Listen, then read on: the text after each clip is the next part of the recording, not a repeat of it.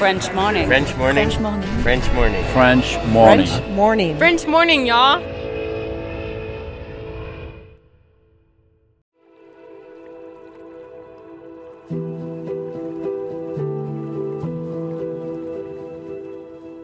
Même pôle sud, même pôle sud qui est au pôle sud géographique, elle est plus facilement rejoignable que la station Concordia. Euh, Concordia, elle est, euh, toutes ces stations là au centre du continent, elles sont à à peu près 3000 mètres d'altitude.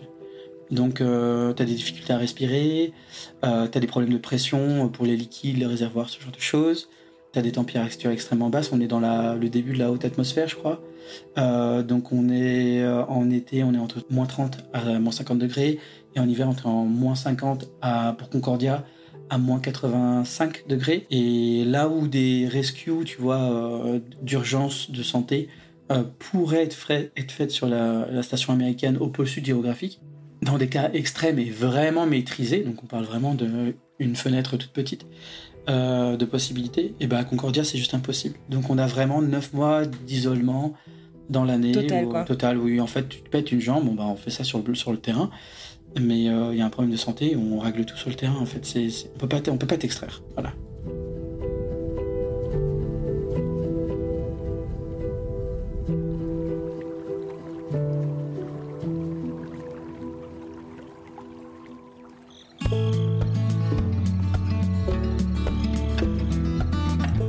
Au sein de l'atmosphère maritime de la cité bretonne de Saint-Malo, Célas Marie-Sainte a émergé d'une jeunesse modeste pour devenir le protagoniste d'un récit plutôt hors du commun. Une fois ses études achevées, son destin a pris une tournure pour le moins inattendue lors d'une soirée au cours de laquelle il a cherché sur Google à dénicher des opportunités singulières, telles que celle de devenir ingénieur sur le continent antarctique auprès de l'Institut Paul-Émile Victor, l'Institut polaire français. Ce plongeon dans l'inconnu l'a propulsé vers des expéditions. Et oui, des expéditions exceptionnelles sur le continent blanc, dévoilant un voyage aussi captivant que mystérieux. Son histoire, à Célas, elle prend vie au gré de trois campagnes d'hibernation au cours de la décennie passée.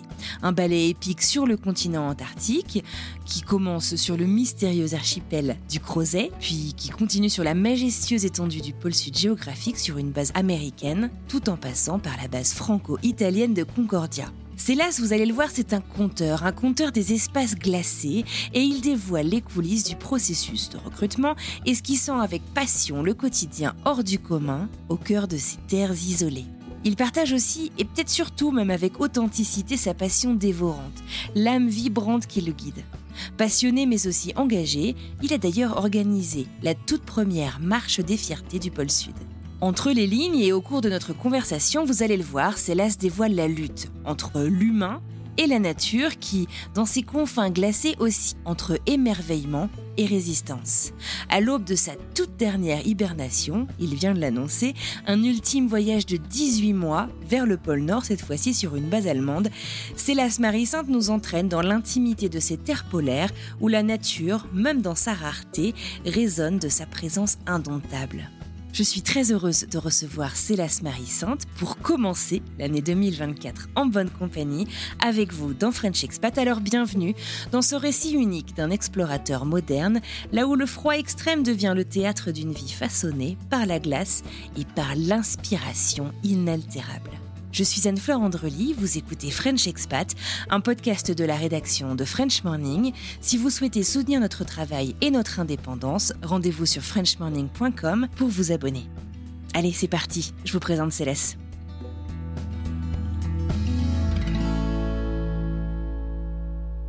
Aujourd'hui, il fait pas hyper hyper froid. Je pense qu'il doit faire un genre de moins 50, moins 60 et en mesuré, euh, donc sans le vent.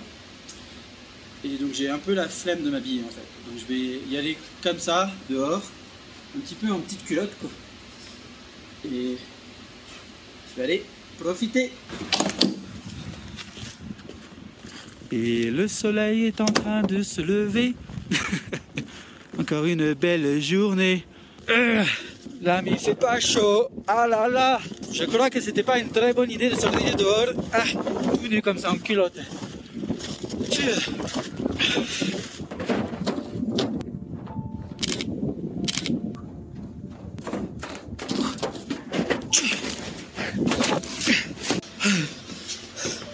En fait, c'était pas une très bonne idée. Ah putain, j'ai envie de mourir. Pour trois photos, quoi.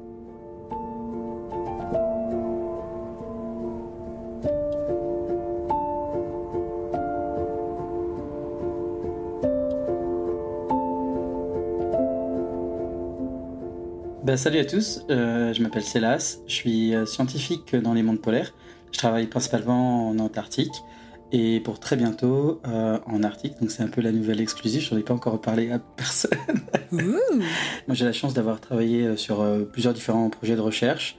de base je suis ingénieur de recherche, donc formé en électronique et informatique.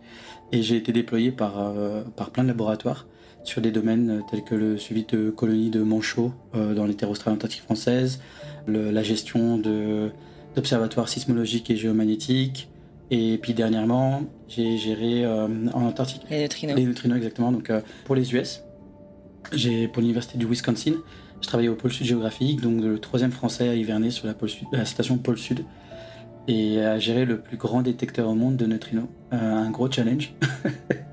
et donc, et donc, euh, une belle expérience, en vrai, une belle expérience. Et puis, euh, étonnamment, une expérience beaucoup plus américaine qu'on ne le pense. Parce que tu es sur une base américaine. Ouais, tu te lèves avec eux, tu, tu dors avec eux. Bah, dors avec eux, je t'en pas.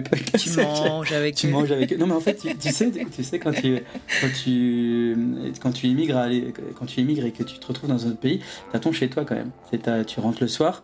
Euh, si tu veux te faire ton pain à la française et tu dis oh, moi j'ai du pain pour demain, euh, euh, tu te fais chier à regarder des petites recettes de croissants pour te refaire à la maison, tu vois, ou un tout le genre, tu vois. Ben, là, là, tu te retrouves, euh, non, le repas c'est eux qui choisissent, c'est les aliments, c'est eux qui te choisissent. on, on, même on nettoie la station comme eux nettoieraient chez eux aux US. Ah. Donc en fait, du coup, as, tu te retrouves un peu dans le lit des gens, tu sais, un peu dans leur trousse de toilette, un peu dans. oui. Et donc, t'as plus d'intimité. T'as plus d'intimité. Et donc, du coup, c'est pas comme vivre aux US, c'est plus fort. Moi, j'ai trouvé que c'était plus violent sur certains trucs. Parce que du coup, je pouvais pas dire non, les gars, on ne mange pas à 17h30, on ne mange pas à 18h, on va manger à 19h comme chez moi, tu vois. Parce qu'après, je rentre chez moi. Et voilà. Très bien. Eh ben, écoute, merci pour cette entrée euh, en matière et bienvenue euh, dans French Expat. Je suis ravie de pouvoir échanger euh, avec toi. Effectivement, aujourd'hui, donc on va parler bah, d'hivernage en fait. On va parler de partir vivre dans des conditions extrêmes. On va parler du pôle sud et donc on va parler aussi d'Arctique. J'ai hâte qu'on échange là-dessus. La première fois que tu es parti vivre, c'était quoi? Enfin, vivre. J'ai peur de pas utiliser le bon mot en fait dans, ce genre de conditions. alors déjà je pense que tu, peux, tout le monde se trompe entre le nord et le sud, l'Antarctique, l'Antarctique, euh, l'Arctique et les, les, manchots, les pingouins, euh, les ours polaires. la, liste, elle est tellement longue, c'est tellement des terrains que tu sais. bon, alors vas-y, c'est l'heure de la, de la mise à niveau. Arctique nord. Voilà, Arctique c'est nord, Antarctique c'est sud, mais l'Antarctique n'est pas forcément le pôle sud, mais le pôle sud est en Antarctique. Et eh ben ça c'est très bien. C'est extrêmement rare qu'on me dise ça. C'est genre très très très bien, franchement. Ah, ah ouais, t'as de quoi être fier. Parce que t'as beaucoup de gens, ils disent Ah, j'ai travaillé au pôle Sud. Et en fait, si tu prends la carte des gens qui disent ça, ça va des Kerguelen jusqu'au pôle Sud géographique. Mais le pôle Sud, il est qu'à un seul endroit, comme le pôle Nord, il est qu'à un, seul endroit. Mais c'est admis dans, dans, dans, dans, la pensée populaire et dans le discours populaire de dire Ah, bah, j'ai un ami qui a été au pôle Sud. Et en fait, il a, il a été. À, bah, il est à l'Antarctique, mais c'est la côte de l'Antarctique. On est encore à Imagine-toi, on est une distance euh, de 1500 km. Donc 1500 km, si je me trompe pas. Ouais, juste à côté. Juste à côté, 1500 km, c'est quand même très loin, tu vois. Donc c'est, pas du tout la même chose. Puis à la côte de l'Antarctique, euh, t'as, euh, as 3 mois de nuit. Euh, au sud géographique, t'as 6 mois, de, 6 mois de jour, moins 70 degrés. c'est pas du tout la même mm. chose. Et puis t'as des, ouais, t'as des animaux, t'as pas d'animaux. Euh, ah ouais Ah ouais, t'as rien qui vit au pôle sud géographique en fait. Ah bah ouais, en même temps avec des températures pareilles. Du coup, l'expérience en tant que telle, elle est complètement différente pour avoir vécu sur plusieurs stations antarctiques et euh, en plus pour avoir. Euh, je suis passé sur, je crois, 9 stations en tout, subantarctique et antarctique. J'ai mis les pieds sur 9 stations. 9 ou 8, je sais jamais. Et en fait, si tu veux, mais l'hivernage, le vécu, tout, l'expérience est différente. En fait. Donc, mais ouais, donc Arctique ours, Ante, opposé comme anthologie, tout ça, pas d'ours, donc Antarctique. Ah, ah très bien. Puis les, les, les, les, manchots, c'est en Antarctique, et les pingouins, c'est en Bretagne, tu vois. Ah. c'est vrai, c'est vrai. C'est on est sur à, Océanopolis, j'en ai vu. Exactement. bah, bah, Océanopolis, ce sont des manchots, ont été pris de. Ah, bah tu vois, voilà, je me suis fait avoir mon propre piège. Pour les gens qui connaissent pas Océanopolis, c'est le grand aquarium de Brest, d'où je viens, donc petit, un peu de chauvinisme. du coup, donc, en 2013, tu pars dans cette première expérience aux îles du Crozet, c'est ça? L'archipel de Crozet, voilà. Donc, c'est un tout petit archipel. C'est où alors, c'est exactement? Ça peut paraître fou d'en parler comme ça, parce que ça va être, si je te dis que c'est à la hauteur de l'Afrique du Sud, dans la pleine mer, tu dis, ah non, bah, c'est plus si loin. c'est un, un, peu ce délire-là. Et en fait, donc, dans l'océan Indien, au plein sud, au bout d'un moment, arrives, donc, tu dépasses euh, le cercle tropical, le cercle subtropical, et tu arrives au cercle subantarctique avant de rejoindre le cercle antarctique. Ce sont juste des lignes imaginaires en fait qui, sont, qui sont des, des c'est des conventions. Comme les tropiques, l'équateur, etc. Exactement, c'est des conventions. Et en fait, euh, donc dans les subantarctiques, tu as trois archipels qui sont assez connus. As, bah, du moins principalement, on connaît Kerguelen souvent. Euh, donc Kerguelen, euh, Crozet et puis Amsterdam Saint Paul, qui est une toute petite archipel des deux îles. Et euh, ce sont des territoires français euh, depuis un bon bout de temps maintenant là-bas. Et puis là-bas, on y hiverne. Donc c'était ma première expérience en 2013. Où là-bas, du coup, j'ai travaillé pour l'Institut polaire français qui travaille, oui, qui est de Brest. Ah, Victor. Voilà, qui est à l'IPEF, qui est à Brest. Mm. Comment en fait est-ce que si tu veux d'ingénieur euh, informatique euh, en électronique, enfin je veux dire tout le monde ne part pas euh, vivre des expériences extrêmes comme ça. Comment est-ce que tu t'es retrouvé en fait finalement dans à, embarquer littéralement parce que tu vas aussi en bateau à faire ce genre d'expédition? Je pense qu'en fait c'est un truc que j'aime de moins en moins, je pense, à en parler. Non pas que je veux pas en parler là. Désolé. mais, mais c'est juste que parce que ça a été un peu un cheminement de vie et, c'était un peu une étape de vie sur laquelle je, suis passé au-dessus. Mais euh, je viens d'une famille euh, où on a beaucoup galéré, où on galérait beaucoup, euh, plutôt pauvre, parce que les termes aujourd'hui on n'aime plus trop les utiliser, donc on dit conditions difficiles, tu vois. et hmm, donc du coup, non, une famille plutôt pauvre et avec pas trop de mhm. possibilités, à grandir dans un HLM et tout ça. Et en fait. Euh, dans quel coin de France t'étais? euh, Moi j'avais grandi à Saint-Malo, donc euh, une chance quand même parce que. Ah, donc t'es breton Je suis breton, ouais. parce qu'en fait, du coup, c'est plutôt une chance hein, de grandir à Saint-Malo. Saint-Malo en HLM, c'est quand même mieux que, je pense, Sergi Pontoise en HLM. Je pense que c'est moins, moins difficile quand on a la mer à côté. et en fait j'ai eu envie de, de, m'échapper de ça. Alors euh, j'ai eu envie de m'échapper de ça et sur la route j'ai rencontré des, de, de, la route de vie j'ai rencontré des, des, gens formidables, notamment des profs, euh, des profs qui, je dirais pas que le système d'éducation m'a fait croire que je pouvais faire des choses, mais j'ai eu quelques profs qui, qui étaient, euh, qui ont, vraiment été des catapultes de, catapultes de l'esprit et qui m'ont dit bah vas-y essaie, essaie des choses. Moi j'ai foi en toi. Je pense que tu peux, tu peux, tu peux te démerder, tu peux te démerder à faire des trucs et euh, qui m'ont fait comprendre que je, ça allait être la misère, hein, mais euh, voilà. mais que, ça se tentait. Ouais, que ça se tentait en fait. Et qui m'ont jamais trouvé farfelu ce que je racontais. Ça, c'est hyper important. Tu vois, ils ont jamais cru que c'était farfelu. Quand je disais, bah, moi, un jour, euh, j'irai vivre en Chine, ou j'irai faire des, tu vois, un gamin qui te dit j'irai vivre en Chine, tu vois, tu le regardes avec des gros yeux. Il y a plein de gens qui disent, oui, bah, euh, tu passeras ton bac, mon chéri, et puis hein, on en discute. Ouais, passe ton bac d'abord, on en parlera. Ouais. Et en fait, du coup, j'avais que des phrases comme ça, quoi, dans, dans, dans la bouche. J'avais genre, euh, un jour, je serai astrophysicien. Je savais pas ce que c'était que le boulot d'astrophysicien. Pour moi, c'était regarder les étoiles et étudier l'univers. C'est plus ou moins quand même le taf, mais euh, avec des, des, grosses variantes quand même de beaucoup de maths et de physique. Et en fait, voilà, donc en fait, en rencontrant ces gens-là, j'ai quand même gardé à l'esprit ces, ces gens en tête et je me suis dit, bah, les choses sont faisables. Et hum, sur une partie de ma fin d'études, parce que moi j'ai repris mes études encore après l'Antarctique, je me suis dit, bah, je me faisais chier. Je voulais pas travailler dans une entreprise qui allait m'enfermer dans un bureau et c'était pas ce que je rêvais. Chacun ses rêves, mais moi c'était pas mes rêves. Et hum, je trouvais ça assez euh, dur pour moi. Et du coup, j'ai commencé à taper n'importe quoi dans Google. C'était mon meilleur ami sur la Google, donc j'ai commencé à taper euh, euh, ingénieur Kazakhstan, ingénieur Ukraine, ingénieur Sibérie. Et puis au bout d'un moment, ah en fait, que dans des pays éloignés. Ouais, euh... ouais le délire c'était de partir euh, loin.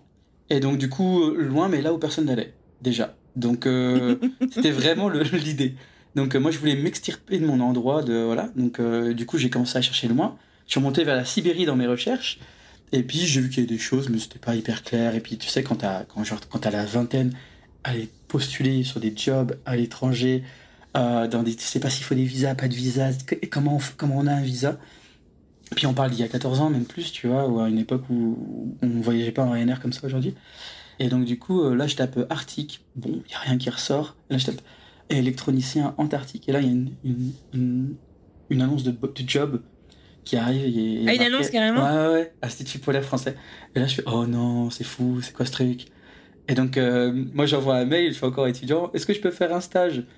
À cette époque, je pense qu'ils avaient encore le courage de répondre non, on n'offre pas de stage, mais postule dans quelques années. Ah, parce qu'il y avait beaucoup, beaucoup, ils ont beaucoup, beaucoup de, de, contacts maintenant. Aujourd'hui, bah, c'est fou le nombre de personnes qui demandent des stages, alors qu'il bah, n'y en a pas du tout. Donc, moi, je sais parce que je reçois beaucoup d'étudiants. Encore la semaine dernière, un étudiant m'a demandé.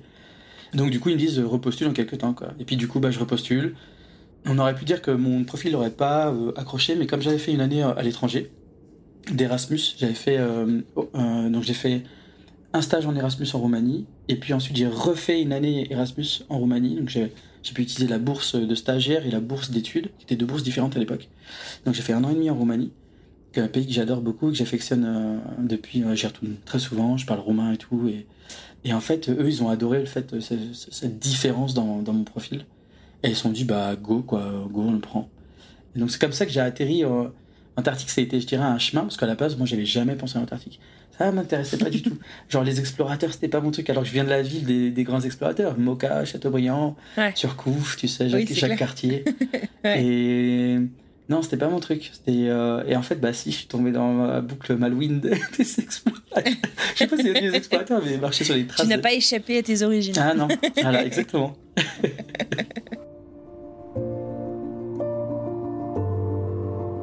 quand tu as annoncé euh, à tes proches euh, que tu allais euh, partir, enfin, d'abord quand tu as candidaté, est-ce que tu savais que du coup tu partais pour si longtemps? Enfin, Parce que la, la première expérience, c'était combien de temps C'était un an.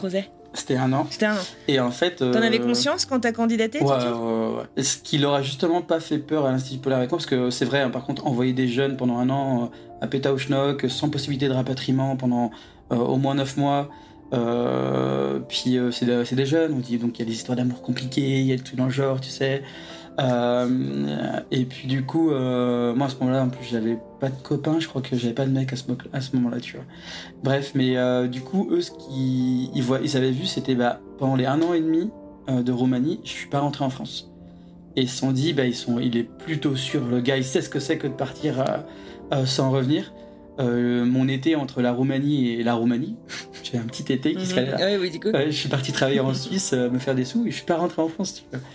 Et, euh, et, donc du coup, moi dans ma tête, c'était pas du tout un problème. Ça n'a jamais été un problème d'attendre un an, de, de, refaire un an. Et puis mes proches, quand j'ai postulé, m'ont quand même dit Bon, oui, oui, oui, t'as postulé, oui, oui, oui. oui, ça va. c'est comme passe ton bac, quoi. Ouais, c'est le, passe, exactement, c'est comme passe ton bac. Donc j'ai eu un autre passe ton bac, comme ça. Aujourd'hui, ils me font plus le coup. Euh, ils me l'ont fait pendant très longtemps encore après, sur d'autres choses. Ah oui. Et maintenant, maintenant ils disent euh, Oh, le con, il va être pris. Ou alors, euh, oh, tu vois, le con, il va se barrer encore, tu vois. Un truc genre. Il y a plein de trucs qui marchent pas, hein, tu sais, des fois, il y a des, des, projets que je fais, ça marche pas. Mais moi, je considère qu'il faut toujours. tu te lances. tu sais, les gens, ils font option A, B, C, D. Moi, je fais exactement la même chose, je fais A, B, C, D. Sauf que, au lieu de dire euh, la première, elle, a A, elle est excellente, genre c'est le, le, truc, euh, le dream, tu vois, le, rêve de malade. Mais en fait, moi, je mets quatre trucs, c'est des gros rêves. Et en fait, du coup, hmm. du coup je me dis, quand à l'entretien, ils disent, mais vous avez des options A, B, C, D? Je dis, ouais, les, elles sont toutes excellentes. Et laquelle vous choisisseriez Bah, en fait, ça sera le premier qui vient, parce qu'en vrai, ouais. Euh, c'est. C'est tous de bons choix, C'est tous des bons choix. Ouais, c'est des bons choix.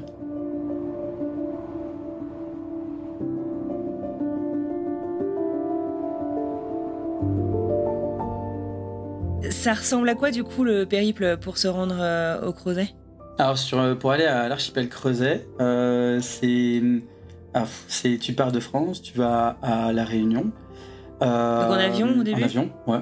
Et puis ensuite tu prends un bateau qui s'appelle le Marin du Frêne, qui est le, gros bateau de, qui était affrété bah, pour faire toutes les missions d'océanographie par l'Institut polaire français et l'Ifremer. Et donc du coup tu prends ce bateau-là, tu as 5 à 7 jours de navigation pour arriver à l'archipel Creuset, de Creuset. Ensuite de ça, le bateau continue, fait 2-3 jours et arrive à Kerguelen. Re 2-3 jours, arrive à Amsterdam-Saint-Paul, c'est une boucle. Et ensuite refait 5 à 7 jours. Ah, donc 2-3 jours entre chaque archipel, c'est quand même pas tout près. Enfin, c'est non, pas... non, non, c'est pas tout près du tout. C'est pas tout près du tout. C'est vraiment assez. Euh, et puis attends, la bonne anecdote. on s'est craché avec le bateau le, quand on est arrivé. Donc on arrive, à, on est à côté de l'île. Et pour la petite anecdote, si tu veux, le, euh, ils avaient décidé de passer par le flanc ouest de, de l'île. Parce qu'ils euh, voulaient faire euh, un peu de relevé et puis surtout emmener des choses dans les cabanes. Donc on est en 2013 à ce moment-là. Non, en 2012, fin d'année 2012. Et Mhm. tu peux googler avarie du marin du French, tu verras. Et, C'est vrai. ouais. Bon, il n'y a pas eu de mort, hein, mais on s'est retrouvé Ouais. donc au, au large de l'île et ils connaissaient mal la bathymétrie, donc euh, toute la cartographie des, des fonds marins à cet endroit-là. Et on a tapé un haut fond deux fois. Alors je rentrerai pas dans les détails qui pourraient être un peu trop politiques et je pourrais me faire taper sur les doigts sur, euh, sur ce que j'en pense Ouais, de pourquoi on a tapé. Ouais, Euh, sachant que j'étais sur le pont à ce moment-là et que je, je vois sur la passerelle et donc je, j'ai- ah, bref. Mais on a tapé, de l'eau est rentrée dans le bateau et, et donc tout le monde a dû être évacué, évacué sur, la, sur la, la station qui avait une capacité d'accueil d'une cinquantaine de personnes. Et en fait, on s'est retrouvé donc cinquantaine, c'est sur le pic hein, parce que l'hiver se passe à, à 20. Et donc euh, là, on s'est retrouvé à 150 sur la station, Oh, vache. à, à dormir à trois dans la chambre, avec des gens qui dorment à Même au niveau des des gens- gestions des stocks euh, de bouffe, j'imagine, parce que vous venez avec des stocks euh, finis, quoi. Exactement, Enfin, Mais c'est exactement ça. On a dû demander à après, quand le bateau a été réparé et tout, même de demander à des bateaux de pêche de récupérer sur les autres archipels de la nourriture, de nous la ramener pour Noël. Et donc les autres aussi, comme c'était avant Noël, les bateaux, les autres stations, donc Kerguelen et Amsterdam, n'ont pas eu leur nourriture de Noël. Donc on a dû leur envoyer quand même du foie gras et du champagne par les bateaux de, de pêche qui passaient par chez nous pour aller chez eux. Et tu sais, des bateaux de pêche, on a deux dans l'année. Donc en fait là, on, a, on était en train de... se Ah, faut pas les louper, quoi. Faut pas les louper. Et puis euh, donc je pense que, euh, ouais, à l'époque, c'était... Bref. Ah, voilà. d'accord. Et, et cette traversée, vous l'avez fait à quelle saison, du coup? Un peu avant Noël? Ouais, ouais, on l'a fait en novembre. C'était en novembre. Est-ce que tu te souviens de ce que t'as ressenti, justement, quand t'as... Bon, à part euh, l'accident, du coup, quand t'as vu euh, l'île, comment... Enfin, tu vois, comment... Tes, tes premiers, tes premiers instants là-bas, qu'est-ce que... Je sais pas, j'imagine que t'as as quand même des trucs qui se passent intérieurement. Tu te dis, waouh, ça va être chez moi, là. Alors, euh, moi, c'est, c'est- ça va être un peu drôle. Ah, peut-être que ça a cassé un peu le rêve. Euh, ouais, déjà, t'as l'esprit euh, what the fuck qui se passe. Tu vois, genre, t'as bien sûr Ouais. cette. euh, tu, tu vois, Qu'est-ce que je fous là? Qu'est-ce que je fous là? Vrai, oh, Tout le long, tu dis qu'est-ce que tu fous là, quoi? Tout le long, tu dis Ouais. qu'est-ce que je branle ici, quoi? Et euh, t'as, je sais pas, c'est là, ouais, un gros syndrome de l'imposteur dans un sens. Je pense que beaucoup l'ont en arrivant sur, euh, sur l'île pour la première fois. Et euh, moi, j'avais pas de chance. Je me souviens très bien en plus de ce moment-là de particulièrement parce qu'en plus, je faisais, euh, je fais beaucoup de ré- réactions allergiques et tout ça, même à l'air marin et tout ça. Donc, je me mets à pleurer Ah. beaucoup. Et donc, du coup, toutes les Tout le monde s'inquiète. Ah, bah, mais qu'est-ce qui se passe, bah, Céleste toutes les photos, bah voilà, toutes les photos de moi où, où- que je me suis- que j'ai en fait de ces, ces- cette journée proche de l'île, je pleure, je pleure, j'arrête pas de pleurer, j'ai les joues rouges et c'est ultra inconfortable et en fait euh, ah ouais, ouais, je suis euh, presque défi- défiguré par les larmes qui finalement au bout d'un moment ça, ça te pique, tu vois, ça te, ça te fait des rougeurs. Bah oui, bah Ouais. oui, oui. Et donc euh, moi c'est moi. Mon souvenir, c'est surtout ça, plus que la romance. Et euh, Ouais. très inconfortable comme situation. Oui, j'imagine. Voilà.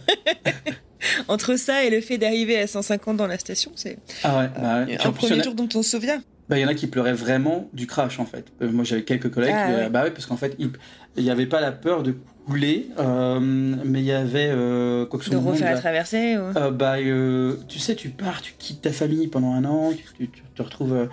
donc il y a, il y a un choc, et donc il y en a certains, c'était un choc. C'est ah, c'est comme ça qu'on arrive, quoi. C'est comme. Ouais, C'est lourd, quoi. Ouais. ouais, j'imagine.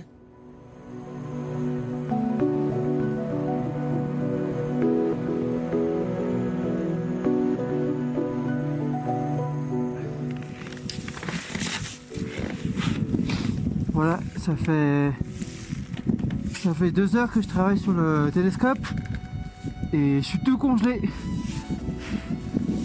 Il fait moins 70 degrés. Et voilà.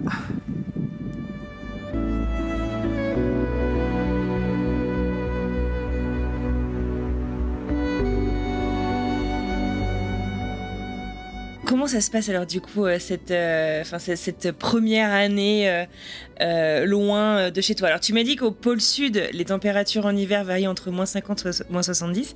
Là, ça ressemble à quoi la météo quand t'arrives euh, euh, ton, ton Noël 2012 du coup si j'ai bien. Eh ben, Creuset, l'archipel Creuset, c'est de la pluie, je crois que c'est euh, 350 jours dans l'année. Ah, Euh, ouais. Donc en tant que breton. Qui a dit qu'il pleuvait en Bretagne Ah bah, exactement. Donc en tant que breton, euh, là, c'était pas satisfait de la pluie après en rentrant. Euh, bref, mais euh, Ouais. donc euh, là t'as des doses de pluie, ils ventent tout le temps, donc t'as des t'as quand même de euh, genre euh, du 80 km/h, ça arrive très souvent. Euh, du, du 100, du 140, 140 t'as pu ressortir de, de, de- de la station. Il y, a des- il y a des règles comme ça. T'as pas d'arbres, c'est que des petites mousses, des lichens. Euh, tu vois des albatros, des manchots. euh, Ouais, c'est ouessant, en fait. Ouais, c'est. Ouais, ça, exactement. ouais, c'est ouessant. C'est fou, c'est fou. C'est quelque chose. euh, c'est une claque. euh, ouais. Mm. Et c'est marrant parce que tu vois, quand j'avais candidaté, donc as, pour nous, sur ce poste en particulier, tu as la possibilité donc d'avoir une, une place soit à Kerguelen, soit à Crozet, soit à Amsterdam, ou sur le continent antarctique, vraiment, le vrai de vrai, sur euh, la station du Mont Durville. Donc tout le monde du Mont Durville. Quelques-uns se postent en premier sur Kerguelen. Et à l'époque, un peu filou, franchement, au fond de moi-même, dans mon cœur, je savais qu'il y avait la station franco-italienne où c'était tellement opaque, j'avais aucune idée comment on, pouvait aller là-bas. Euh, et qu'il y avait d'autres stations en Antarctique. Je m'étais dit, le contrat, c'était un contrat vo- volontaire au service civique, donc en plus payé au lance-pierre. Euh, le contrat VSC, tu pouvais pas le faire plus de temps de mois, euh, plus de temps de temps, et après, pour l'Institut polaire, il te fallait tant de temps pour te réembaucher, donc euh, c'était impossible de le faire deux fois. Donc en fait, si tu allais à Kerguelen, tu pouvais jamais aller du Mont-Durville, si tu allais du Mont-Durville, tu pouvais jamais aller à Crozet, et ainsi de suite. Donc en fait, Ah, Moi, toi, c'était stratégique. bah, il y, a- il y a eu un tout petit peu de ça. Euh, au tout début, il m'avait pris pour Amsterdam, qui est une île subtropicale, et même plus subantarctique. Donc là, il y a des, y a des otarides partout euh, sur cette île-là. Et en fait, euh, moi, j'avais un peu boudé, tu vois, quand ils m'ont dit, t'es pris là-bas. Euh, la RH, elle m'a dit, mais t'es- t'es- tu vas pas venir, du coup, tu, tu, vous, vous prenez pas le poste, monsieur? Et je dis, bah, je sais pas. et donc, Parce que le calcul était pas, était pas un straight shot. bah, c'était pas. Amsterdam, tu vois, c'est sympa aujourd'hui. euh, Je trouverais ça cool, quelqu'un qui part à Amsterdam. Mais c'était subtropical, tu passes ton temps en short et en t-shirt. Euh, le surnom, on, leur- on les appelle le VVF de France, tu vois. Euh, donc euh, c'est comme ça qu'on les surnomme là-bas. Donc ils aiment pas du tout ça, ils détestent ça. Et donc voilà, et euh, là je m'étais dit, bon, si tu peux faire les subantarctiques, fais Crozet ou Kerguelen. Du coup, alors mon premier choix au tout début c'était du Mont-Durville, et dans- durant l'entretien, il y en a un qui me dit, mais franchement, Crozet c'est bien. Et après j'y réfléchis, je me dis, ouais, en fait Crozet tu pourras le voir qu'une fois en fait. Donc si tu fais l'Antarctique Ouais. d'abord, jamais tu pourras faire les autres. Que après, il y a plein de stations en Antarctique. Tu iras chez des étrangers, tu trouveras un moyen. Ouais. Tu changeras de nationalité. Ah oui, toi, c'est impossible n'est pas célas, quoi. Oh bah non, t'as t'as qu'une vie, tu sais. Ouais. T'as qu'une vie. Et alors là, ta mission, c'était euh, l'étude des manchots. Là, c'était donc euh, j'étais euh, électronicien pour l'Institut Paul français qui m'a mis à disposition de 10 laboratoires. Et euh, en gros, c'est tu as des compétences en électronique, en informatique. Tu vas te faire former avant de partir sur les, euh, voilà, les, les missions euh, d'une dizaine de labos. Et euh, tu vas interagir pour eux sur des instruments, des choses. Et euh, dont l'un des programmes de recherche, qui, était quand même un, qui est quand même un très gros programme de recherche, où la France excelle dans ce domaine-là, c'est le suivi de colonies de manchots, de la compréhension de, de cette population-là, qui est un marqueur du réchauffement climatique et Ah, de, par, ouais. de par ses comportements. Et donc, euh, ils mettent des puces électroniques euh, dans la petite fesse euh, du manchot, et nous, on les suit Mhm. avec des antennes, un parc d'antennes qui est placé sous, la, D'accord. sous le sable, et on essaie de mieux comprendre leurs déplacements euh, terre-mer et ce genre de choses.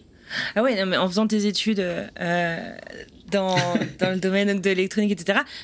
J'imagine que tu étais à milieu d'imaginer, enfin, de, de, de, de pouvoir anticiper en fait ce type de mission, ce type de métier par la suite. Ah mais totalement. Nous, on nous a formés à, à, à comprendre comment fonctionne une radio FM, AM, euh, des trucs Ouais. le genre. Tu vois, c'est les trucs, les TPECTA euh, quand tu es en cours d'électronique. Tu apprends des trucs comme euh, la, la télévision, comment, comment on envoyait des signaux Mhm. de télévision avant, euh, certains, certains signaux dans les ordinateurs, tout ça.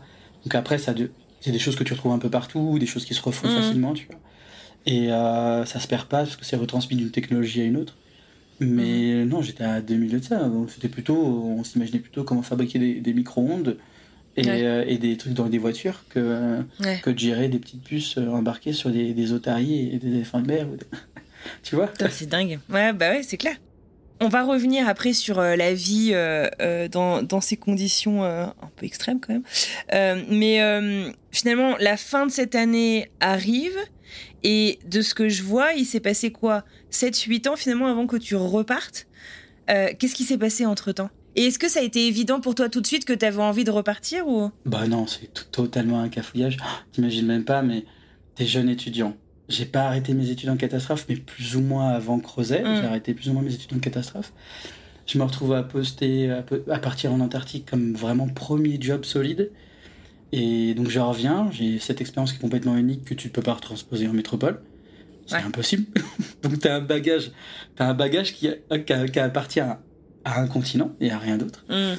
Et, euh, et, donc du coup, clairement, tu n'as aucune compétence. Donc personne en fait valorise euh, cette expérience parce que c'est. Oui, non. Alors euh, les RH partout où tu postules après, as clairement on te, reçoit, on te reçoit en entretien juste par curiosité. J'ai eu décroché ah un job qui était alimentaire mais bien payé euh, en Bretagne où en fait ils m'ont dit à l'entretien, je dis mais pourquoi vous m'avez pris à l'entretien? Je, je n'ai aucune compétence, je suis juste intéressé par votre sujet, c'est tout. Et puis et euh, moi, je leur ai pas dit, par contre, euh, je postule chez vous, alors j'ai, je sais pas trop, trop quoi faire de, de, ma vie. Ils me disent, oh non, on a, vu, on a lu Antarctique sur ton, ton CV. et donc, on avait envie de, prendre un café avec toi et d'en discuter. Exactement, c'était exactement ça. Des gens ultra sympathiques. Et euh, ultra sympathiques. Bon, au moins, ils sont honnêtes. Il y avait marqué Terre australe et Antarctique française, puisque l'archipel de Crozet fait partie de cette dénomination. Et donc, du coup, bah, voilà, ils ont eu les yeux qui ont brillé. Et c'est devenu des collègues, je travaille chez eux après. Mais euh, non, non, après le retour, il est. Euh, le retour, il est. Tu sais pas trop ce que tu fais. Moi, du coup, j'ai décidé euh, donc de bosser un peu. Et puis après, je me suis dit, bah, va reprendre tes études. Va reprendre tes études parce qu'en fait, tu te rends compte que aujourd'hui, la situation, situation professionnelle qui est offerte en France, elle est très compliquée quand tu as un bac plus 3 dans des domaines si, techniques. les, les bacs plus 3 sont très dévalorisés. Euh, et particulièrement dans la recherche, c'est très sous-payé. Déjà que c'est pas très bien payé la recherche française. Euh, du coup, je me suis dit, mais euh, fais plus d'études pour gratter plus d'opportunités. J'ai jamais couru à, travers après l'argent dans le boulot, parce qu'en fait, la recherche, je savais très bien que ça payait pas. très vite, je m'en suis rendu compte. Mais je me suis dit, franchement, reprends tes études, ça va être un peu de la sueur, mais en même temps, t'aimes ce que tu fais. Aujourd'hui, tu as des motivations. Euh, tu sais très bien que ça te plairait d'aller bosser dans le désert d'Atacama sur des radiotélescopes maintenant, euh, comme bosser euh, chez les Chinois pour, pareil, un projet de recherche monstrueux, ou bosser au, CERN, l'accélérateur de particules, à la frontière franco-suisse. Et donc, je me suis dit, reprends tes études, parce que là, tu vois qu'il y a du gros maintenant. Il y a du gros qui joue scientifiquement, et qu'en fait, tu peux tu t'es fait un premier pas quelque part avec une belle, une belle ligne à reprendre tes études. Donc j'ai repris mes études. J'étais, je dirais pas que j'étais un cancre avant, j'étais pas, j'étais pas motivé de la terre. Donc j'étais toujours en milieu de promo ou juste en dessous le milieu. Euh, quand j'étais motivé, je passais au-dessus du milieu, mais genre j'étais toujours dans la, une tranche du milieu, tu vois. Genre, euh, on va pas quand même sortir, euh, sortir de cet écart-là, tu vois. C'était vraiment le concept, tu vois. mais là, avec un objectif concret, t'étais. Ah, mais là, c'était fou. du coup, je, suis retourné. Bah, du coup, j'étais je suis un peu devenu élitiste à ce moment-là, donc un peu con quand même, je dirais, sur cette partie de ma vie, où je me disais, bah, il faut être le meilleur, il faut être le meilleur, maintenant tu as compris, euh, il n'y a que le travail qui, qui te donne... Et ça, c'était un peu toxique. Et donc j'ai été très dur avec moi, j'en ai même fait un, burn-out après. Et donc, euh, bon, j'ai fini deuxième de promo, donc dans mon retour, donc j'ai repris une licence 3, j'ai repris un M1, où j'ai fini en deuxième de promo pour les deux. Le M1 s'est bien passé, donc j'ai demandé si je pouvais rentrer dans une école d'ingénieur qui était juste dans la rue d'à côté de mon, de mon master. Ils m'ont dit oui, donc j'ai été pris. Euh, et la dernière année, je leur ai dit est-ce que je peux faire mon, finir mon M2 en même temps que finir l'école d'ingénieur? Donc du coup, j'ai fait un double diplôme, mais pas un double diplôme euh, genre qui est validé que dans une seule école. Non, non, j'avais, j'avais vraiment. Non, t'avais les deux cours, ah, les, deux, les deux cursus. Il y avait quelques, quelques le goût du défi, quoi. ah ouais, le goût jusqu'au bout, tu vois. Et euh, non, mais et je, je, regrette rien parce que j'ai rencontré des profs magnifiques sur cette expérience d'ailleurs. Euh, moi, j'adore les, j'adore les professeurs. Je trouve que sont des, euh, il y, a, y, a, des pépites. Je dirais qu'en généralité, c'est, on a des, des, très bons profs en France, mais on a quand même, euh, on a, on a, y a toujours des profs pépites. Et je pense que les profs pépites, il y en a partout, dans tous les pays. Mais moi, j'ai, j'ai des noms en tête qui me reviennent à chaque fois où je salue ces professeurs qui finalement ont été des, des tremplins de vie avec juste des phrases. Tu vois, pas, pas nécessairement beaucoup plus, mais juste Quel des phrases. genre? Tu te souviens? T'as des, t'as des exemples? J'ai pas, j'ai pas d'exemple. J'ai, j'ai, des, des, styles de phrases en tête, mais euh, je sais pas comment te dire, mais euh, on va dire que durant mes études, j'ai fait le con des fois. J'ai vraiment, vraiment fait le con. Et, dans la euh, première partie ou après alors? Dans, dans la première, dans la première.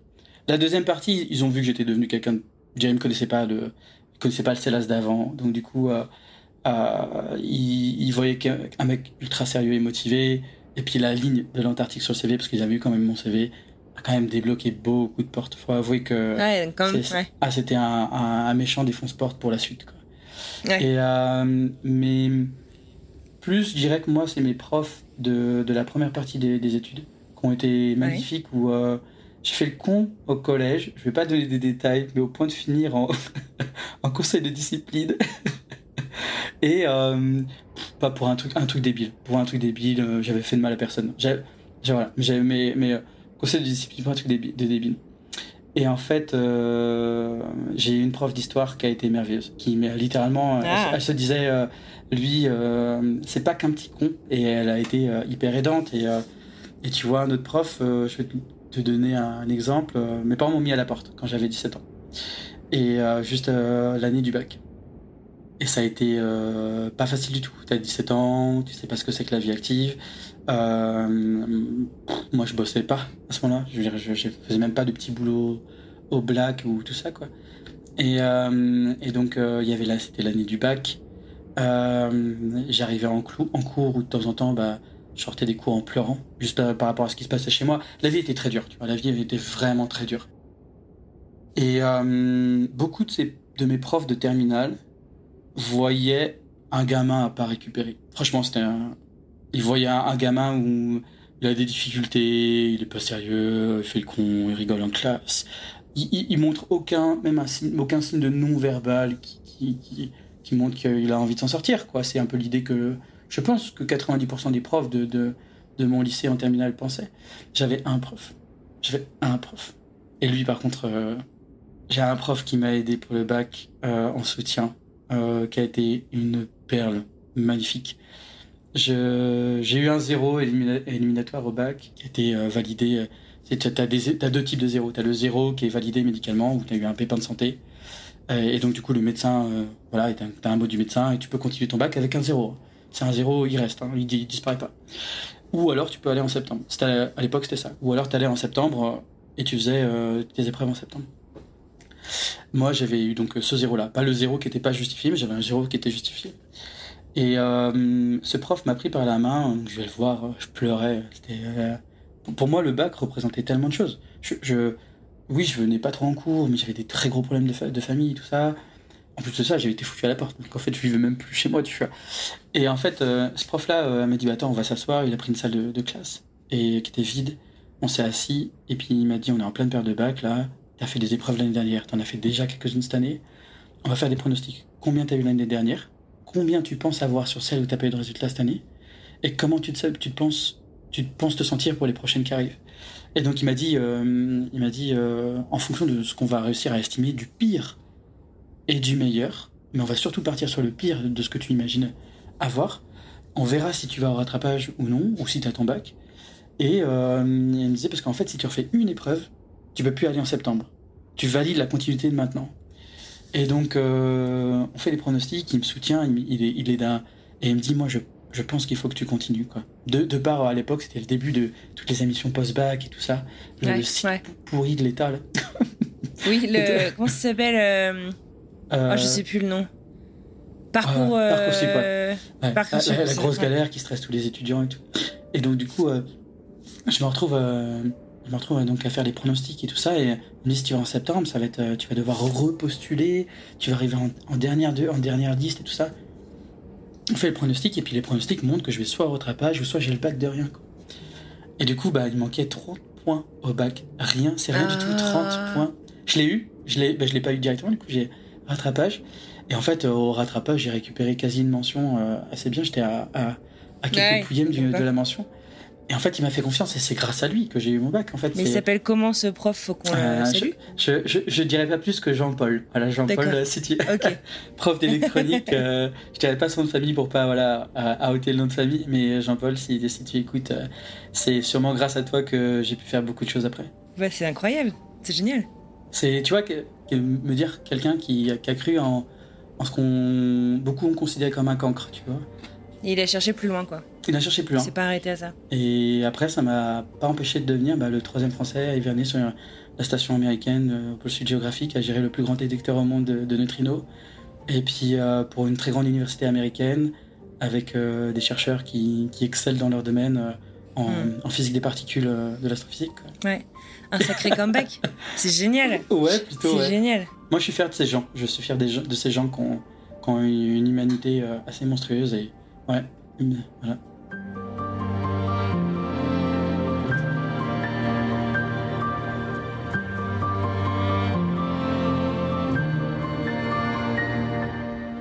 Bah alors du coup, ça ne me dit pas par contre comment est-ce que tu t'es retrouvé à Concordia en 2020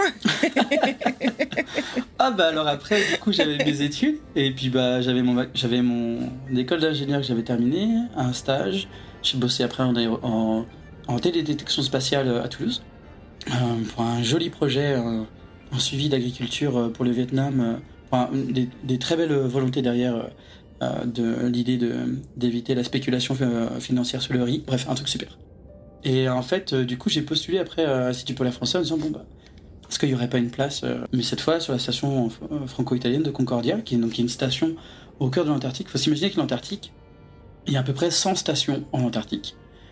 Ah, c'est énorme. Et, et, en fait, elles tournent pas toute l'année. Donc, tu as 50 stations hmm. qui tournent toute l'année dans l'eau. Donc, en fait, il y en a 50 qui sont vraiment estivales, qui sont là que pour la, la partie d'été de novembre à février, on réouvre les portes littéralement, on les referme en partant et on abandonne la station. Il y en a 50 qui fonctionnent toute l'année. Et dans ces 50, la majorité, elle est sur la péninsule antarctique, c'est le petit bras là, qui est sur la carte là, qui s'en va jusqu'à l'Amérique latine. Et euh, l'autre majorité, c'est sur les côtes. Et en fait, il ne te reste plus que l'intérieur du continent. Et dans l'intérieur du continent, il y a trois stations. Il y a trois stations, c'est très difficile de construire une station. Il y a les Américains au pôle sud géographique, les Russes euh, qui sont au pôle sud géomagnétique, et il y a euh, les Français et les Italiens qui ont décidé dans les années 2000 de construire une station ensemble, parce que seuls, de toute façon, ils n'ont pas le budget. C'est un, gouffre financier hein, de maintenir une, station dans ces endroits-là. C'est quand même, euh, la moitié du, c'est la, gestion de la station franco-italienne de Concordia au centre de l'Antarctique, au cœur du continent. C'est la moitié du budget de l'Institut polaire français pour seulement gérer la moitié de la station, parce que l'autre moitié est, gérée par les Italiens. D'accord. Donc c'est une station franco-italienne qui est gérée par deux pays, la France et l'Italie. Depuis maintenant 20 ans, elle est finie d'être construite. Euh, il y a eu euh, beaucoup de travail de coopération entre les deux pays pour la, construire et pour la maintenir encore. Et euh, c'est l'ISS de l'Antarctique, entre guillemets. ISS, Station Spatiale Internationale Exactement, ouais, c'est ça, ouais, spatiale Station Spatiale. Et donc, euh, on y passe. Euh, là-bas, c'est très difficile. C'est la station la plus difficile à rejoindre euh, de toutes les stations du, continent. je suis pas sûr que ce soit plus dur que celle des Russes, mais en tout cas, c'est l'une des ça deux. ça, c'est sûr, ça se vaut. même pôle sud, même pôle sud qui est au pôle sud géographique, la station Hamilton Scott, elle est plus facilement rejoignable que la station Concordia. De par le fait que Concordia, elle est, toutes ces stations là au centre du continent, les trois là, elles sont à à peu près 3000 mètres d'altitude. Donc euh, tu as des difficultés à respirer, euh, tu as des problèmes de pression pour les liquides, les réservoirs, ce genre de choses. Euh, tu as des températures extrêmement basses, on est dans la, le début de la haute atmosphère je crois. Euh, donc on est euh, en été, on est entre 30, moins 30 à moins 50 degrés, et en hiver entre en moins 50 à, pour Concordia à moins 85 degrés. donc on est vraiment sur du froid. Et là où des rescues, tu vois, euh, d'urgence de santé euh, pourraient être, faites sur la, station américaine au pôle sud géographique, dans des cas extrêmes et vraiment maîtrisés, donc on parle vraiment d'une fenêtre toute petite euh, de possibilités, et ben à Concordia c'est juste impossible. Donc on a vraiment 9 mois d'isolement dans l'année. Total, total, oui. En fait, tu te pètes une jambe, bon, bah, on fait ça sur le, sur le terrain. Mais il y a un problème de santé, on règle tout sur le terrain. En fait, c'est, on peut pas, on peut pas t'extraire. Voilà. Euh, et donc je me suis retrouvé là-bas.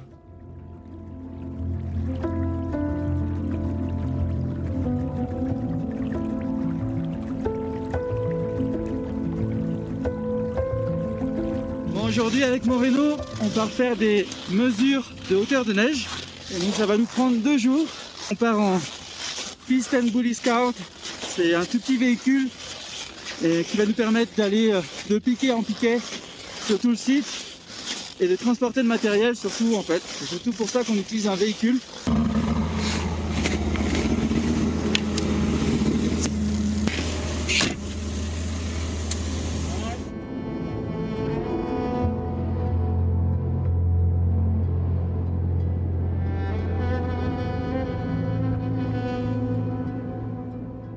Vous avez des médecins, vous avez, enfin, vous avez, est-ce est que, je sais pas, est-ce que c'est comme les astronautes où euh, vous avez votre mission euh, scientifique et on vous apprend euh, des skills en fait en plus pour pouvoir, bah, en fait, fonctionner comme une petite société à huis clos, quoi. Oui et non. Alors des trucs on a le temps de faire ça et d'autres trucs on n'a pas le temps de faire ça. Si tu prends l'exemple de la santé, oui, on est formé comme équipe médicale, mais sur le terrain. Donc en fait, tu as un médecin dans, parmi les 12 personnes, on n'est que 12 sur cette station. Tu as un médecin sur cette station, et lui, durant l'année, bah, ou elle, va, va, va nous former à être des infirmiers de secours. Donc on va former 4-5 personnes être des infirmiers de secours, mais on fera la même chose pour les pompiers, et on fera la même chose pour l'équipe de brancardage. Parce que tu es obligé de séparer tout ça, parce que si tu as un mec à récupérer à 2 km de la station par moins 70 degrés et que tu brancardes jusque la station à 3000 mètres d'altitude avec des difficultés de respirer, et ben en fait quand tu arrives sur la station, tu donnes tout aux pompiers quoi. Et c'est les pompiers qui s'occupent après. Et puis, euh, et puis après, c'est les, infirmiers qui vont s'occuper euh, de tout ça. Et donc, euh, oui, tu es formé à ça, mais t'es pas formé au reste de la vie en communauté, tu dois apprendre sur le tas. Il n'y a pas le temps de faire tout ça, ça serait un, gouffre. Il n'y a pas d'évaluation psy Si, si, si, si, si, si, si, a. Ouais, ouais. T'as des bottes à un recrutement qu'on va tenir le coup. t'as un recrutement classique et puis t'as le recrutement euh, psy aussi, quoi. Et ça, voilà, ouais, si, si, t'as ça. Après, tu vois, chaque nation, maintenant, pour avoir été en contact, euh, parce que j'étais en contact avec euh, les Allemands, les... pour qui je vais partir là prochainement, cette fois au pôle Nord. bon, c'est différent parce que c'est plus facile à vivre quand même, mais les Allemands, les Américains, les Français et les Britanniques, c'est des recrutements que je connais, ah, parce que je les ai, je les ai tous fait ceux-là. Et, et, en fait, euh, tous ne décident pas d'avoir d'évaluation psy. Les Américains ont arrêté, par exemple. Non, les Américains disent que c'est inutile euh, et qu'ils ont autant d'erreurs de recrutement que ah avant. Ouais, avec ou sans quoi. Et que limite ils, ont un tri plus intéressant.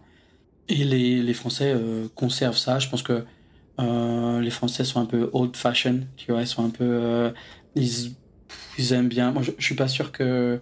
On va dire que tout ce qui se passe en Antarctique reste en Antarctique, mais je peux te dire que euh, non. il, y a, il, y a, il, y a, beaucoup de choses. On veut des exemples. Ah, il y a des aberrations qui passent. Euh, moi, je vais le dire parce que je pense qu'il faut que ça, ça, ça évolue. Mais euh, allez, bon, on va me taper sur les doigts, mais des prédateurs sexuels, très clairement. Bah, la presse, elle en parle. Hein. La presse, elle en parle. Il suffit de googler euh, Antarctique euh, ou, euh, ou, station française. C'est pas un mystère. Hein. Et ça, bon, alors, le problème, c'est qu'on peut, on peut avoir l'impression de pointer l'Institut polaire français.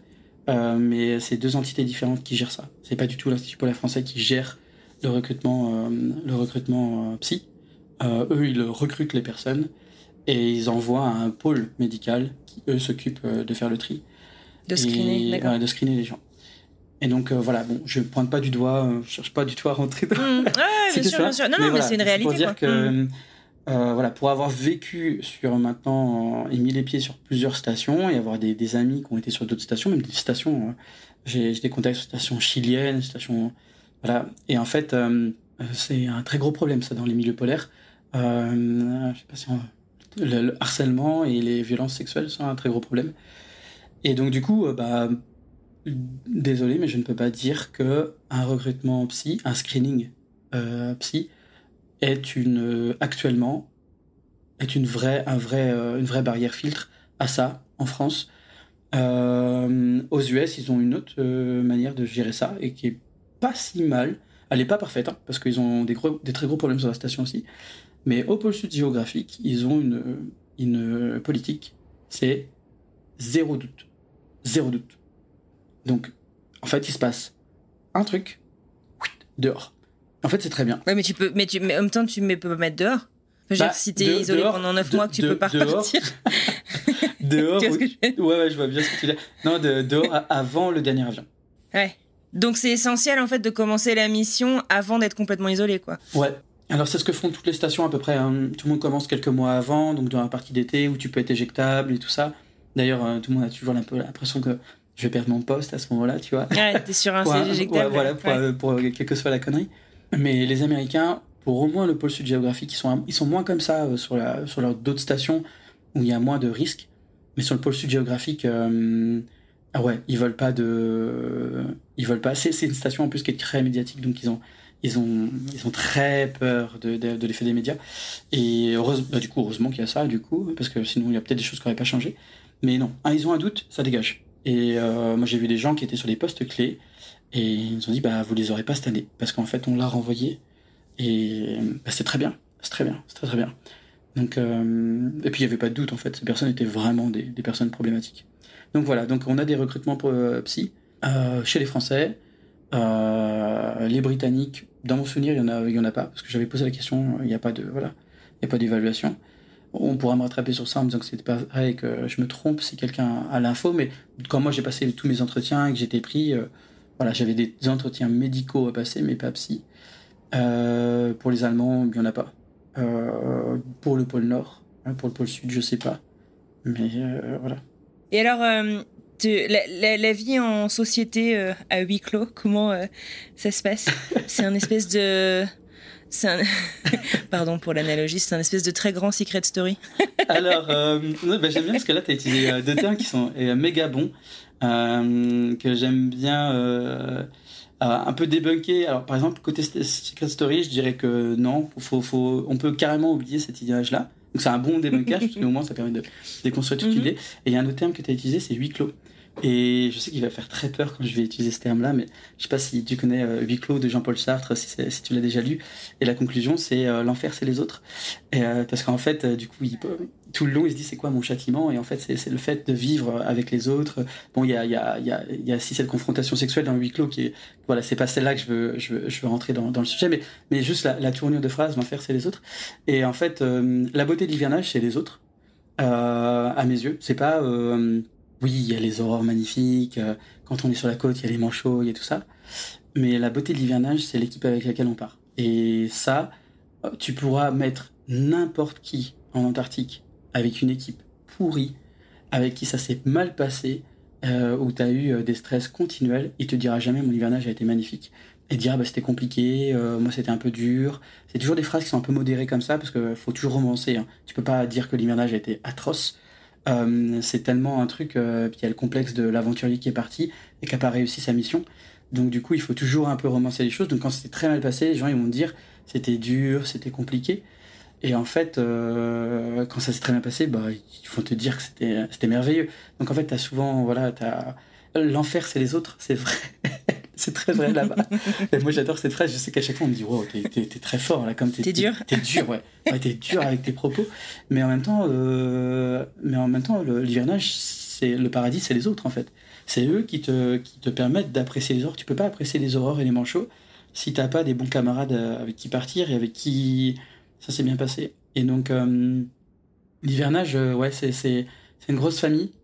Quand on fait plusieurs, c'est un peu différent, tu vois un peu les, T'as une vision un peu peut-être euh, moins romancée de cette famille. Mais sur mes, sur mes deux premiers, surtout, euh, sur mes deux premiers, euh, Crozet et Concordia, ouais, c'était euh, cet esprit famille, et particulièrement Concordia. je dirais peut-être même moins Crozet, mais Concordia, où là, t'es à 12, enfermé dans deux silos, milieu de l'Antarctique, c'est le pitch d'un film de science-fiction, tu vois. Et, et donc, là, t'es vraiment. Moi, mes camarades, de... j'ai eu des très bons camarades à femmes et hommes à, à, Crozet. Mais euh, Concordia, c'est juste, euh, juste c'était juste parfait, quoi. Alors, il y a bien des couacs. Je dis pas que je me suis entendu avec tout le monde tout le temps, ainsi de suite et tout. Et vice-versa, que les gens... c'est la vie normale, quoi. C'est la vie normale. Mais tu t'assois euh, avec des frères et sœurs à table tout le temps, des, des cousins, des, des, cousines, des... des... ah ouais, c'est des liens si forts, quoi. Ouais, ouais, ouais, ouais, bien sûr. C'est des gens qui te voient pleurer. le fait d'être enfermés ensemble aussi, j'imagine que les forces, les, les, liens sont, se développent encore plus vite finalement que si c'était, j'allais dire, dans la vraie vie. Bah, Si c'était à Saint-Malo, à Paris. euh, ah bah oui, tu rentres pas en profondeur dans la relation aussi vite et pas de la même manière, j'imagine. Tu connais tous les faits et gestes de tout le monde. En fait, genre, tu arrives dans une pièce et il y a deux, deux tasses qui ont été déplacées. Tu peux savoir qui les a mm. déplacées.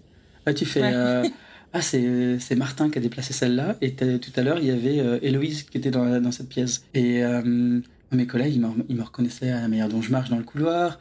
Euh, ils savaient que de telle heure à telle heure, je devais peut-être être grognon ou pas. plein de choses, je veux dire.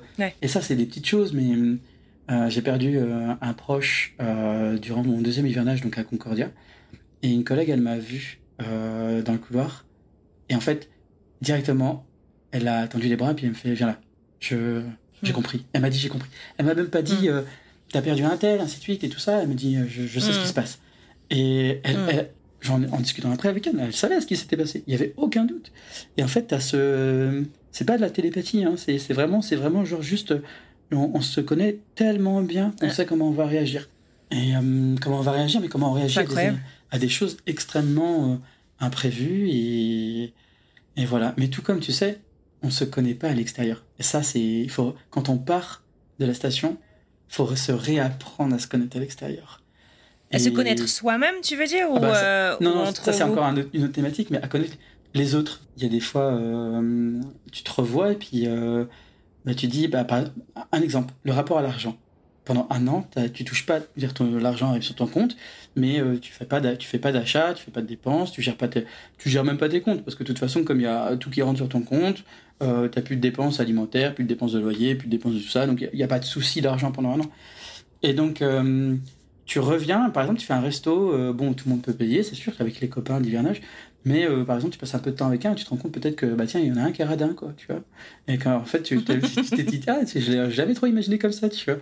Ah bah oui, bah oui. et euh, c'est des choses que, bah, du coup, tu peux pas te confronter à ça, parce que ça n'arrive pas, voilà.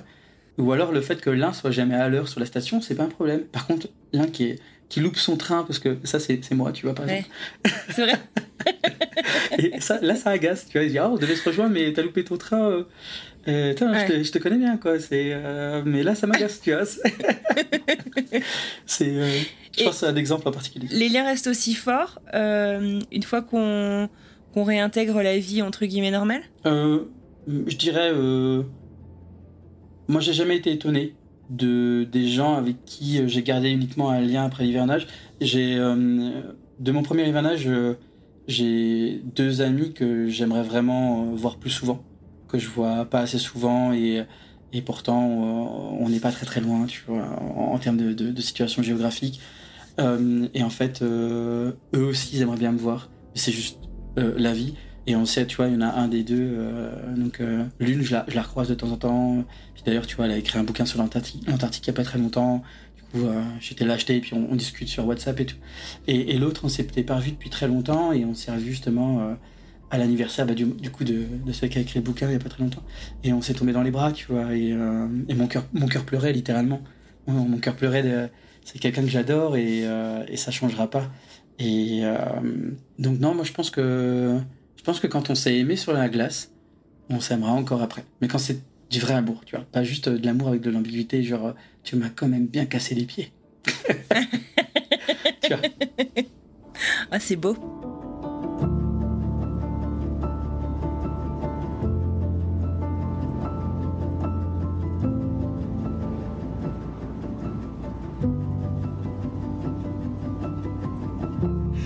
Bon, on est arrivé hier, première nuit ici, et j'ai un peu cette impression de pas trop être parti quand même. En fait, je suis resté entre les deux hivernages, euh, entre la, dernière fois où j'étais en Antarctique et aujourd'hui, je suis resté que 8 mois en France à peu près. Donc j'ai pas réellement euh, quitté le territoire euh, antarctique. je suis très content. Je suis très très content. J'ai l'impression d'être rentré chez moi.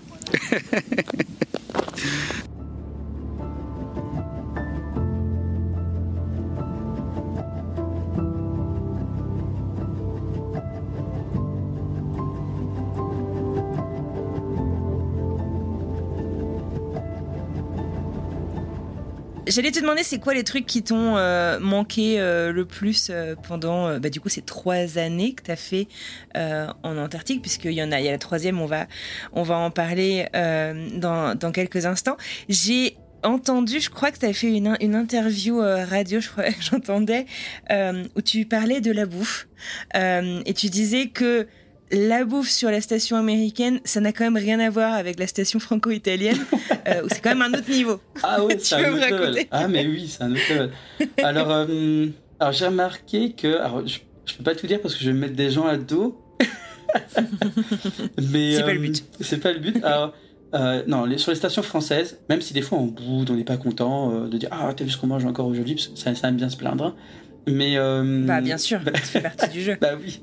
Mais euh, non, sur les stations françaises, on mange bien. Pour avoir été sur d'autres stations, sur les stations françaises, on mange bien. Et euh, sur les stations italiennes aussi, on mange très bien aussi. Sur les stations Mhm. américaines, mais quelle horreur, quoi. Quelle horreur, quoi. Non, Je suis désolé, hein. franchement, à tous les expats qui sont aux États-Unis qui nous écoutent actuellement, je peux, je ne vous comprends pas. Je juste pour ça, je ne. Ou alors t'es en pleine, tu, tu, tu, nous admires parce que Ah mais ça oui, alors là je vous admire. Je vous admire. Mais moi, moi, pizza, pizza, toast et pommes de terre le matin sautées. Euh, toast, c'est des croque-monsieur, pizza, euh, pommes de terre sautées et on est proche même du hot dog de temps en temps au petit déjeuner. Euh, voilà, puis, puis avec glace au micro-ondes. Alors j'ai découvert ce que c'était aussi qu'un float. Euh, boule, Ah. de, boule de glace dans de la bière ou boule dans de glace dans un soda. coca ou dans le Ah mon, ouais. mon dieu, mais ils m'ont regardé, mes collègues américains. root beer float. ouais. Ah ouais, ils étaient, j'étais, euh, je m'assois et je vois mon collègue américain, euh, il s'assoit en face de moi. Avec une boule de glace. Ah, avec, avec- une boule de glace dans sa tasse. Moi, je ce, je savais pas ce que c'était. Et euh, il vient avec sa boule de glace là. Et puis il a une bière en face de lui. Puis il clac, il ouvre la bière et puis il verse la bière dans. Sur, et je me dis, ah bah la glace, elle devait être dégueulasse. Ah oui, parce que petite anecdote, toutes les glaces au pôle sud géographique sur la station Amundsen Scott ont le goût de fuel, puisqu'elles ont été entreposées à côté du fuel. Comme on en a, Oh. ils en ont entreposé Oh vache. beaucoup. Et donc on, on mange littéralement des glaces au goût fuel. Euh, moi, Ah, j'y arrive pas, mais beaucoup d'Américains peuvent, apparemment, parce qu'elles descendent quand même, euh, voilà.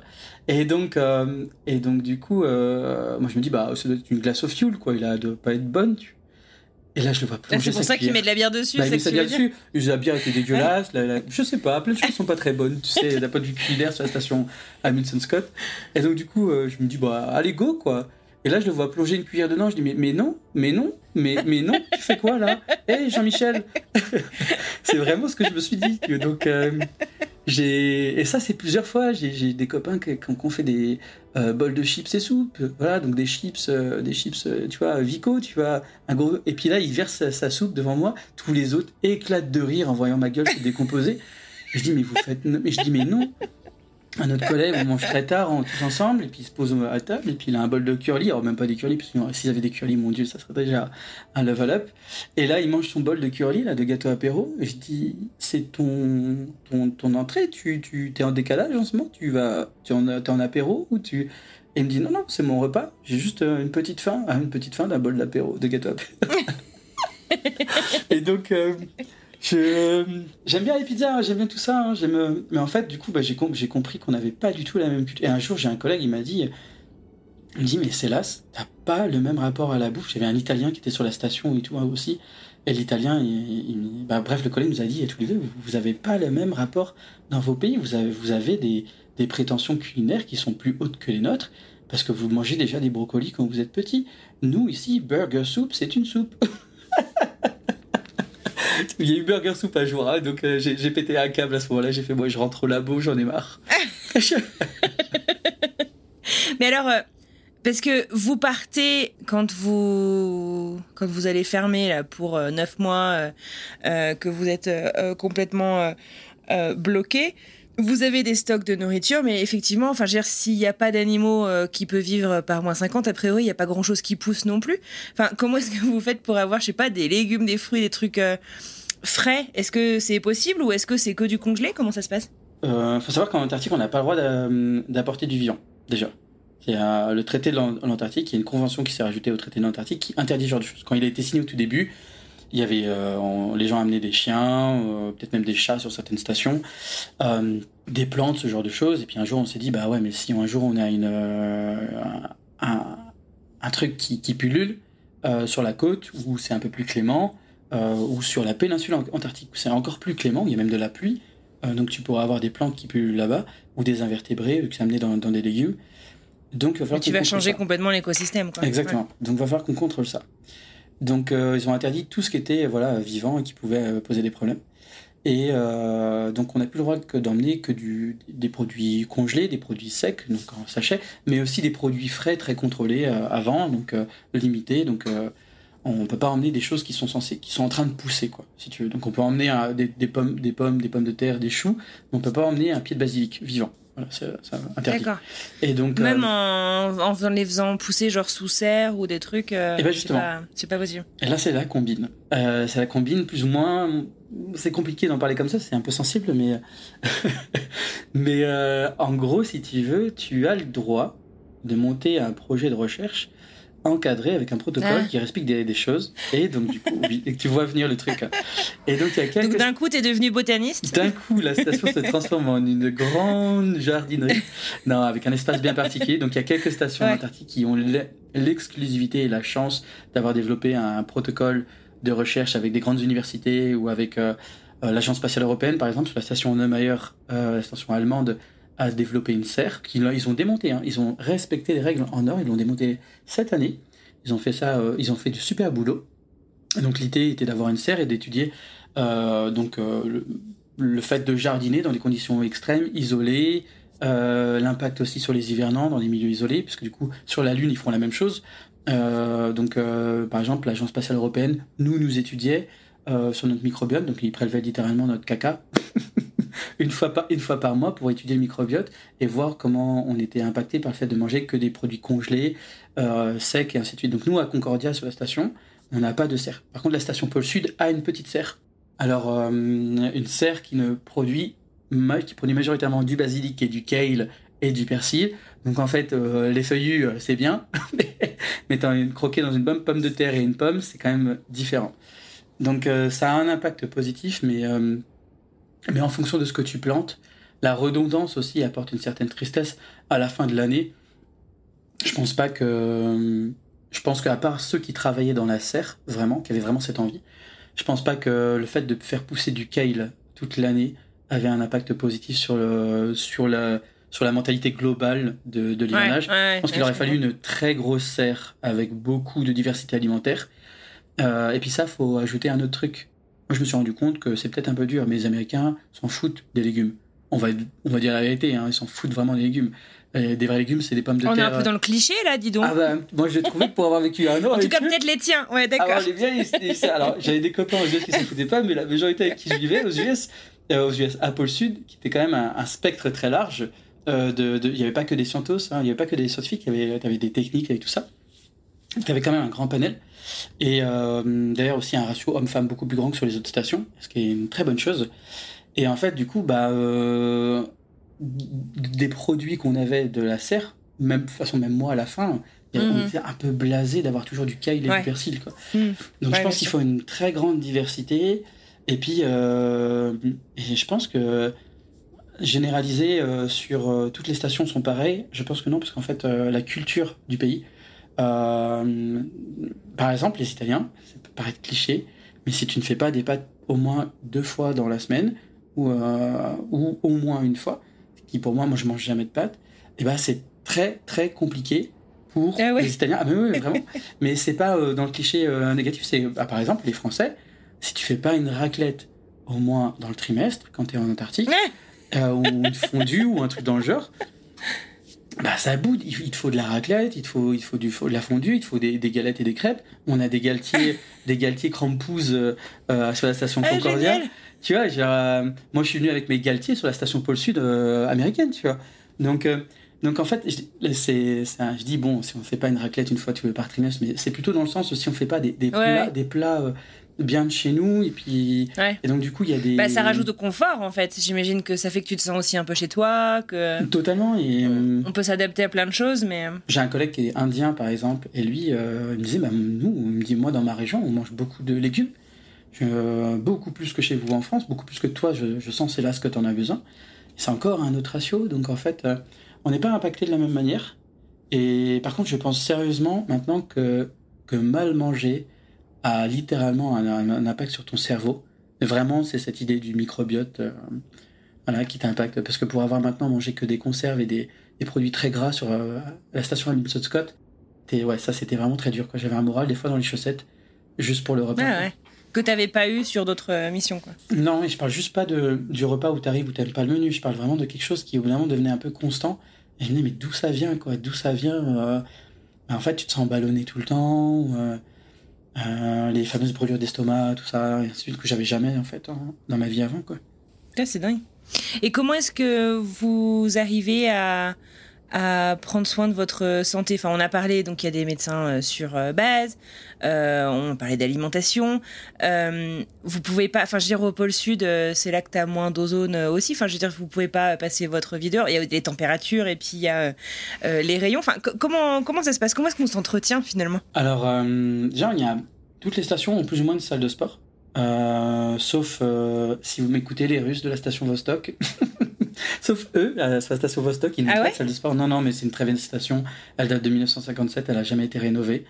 Et ils ont quelques haltères dans un couloir et puis ils font des trucs dans leur chambre. C'est euh, une station qui est très très dure à vivre. Et euh, on est un peu sur l'image du goulag, hein, vraiment. Euh, J'ai un copain qui est venu là-bas, il m'a dit c'est quand même. Voilà. les toilettes, ce sont des, les toilettes, ce sont des seaux. Ouais, ah la vache, enfin, je veux pour une semaine, je veux bien, mais pour, euh, pour, pour euh, non, non, plusieurs mois, c'est compliqué. Ouais. Stock, c'est Et donc, du coup, euh, déjà, toutes les stations ont des salles de sport, normalement. Et donc, beaucoup de gens en profitent. Beaucoup de gens même se mettent à faire du sport, ça c'est pas mal. D'accord. Vraiment, c'est un truc. ouais. beaucoup de stations ont des saunas ou des bains norvégiens. Donc, les Norvégiens ont un bain norvégien. Sympa.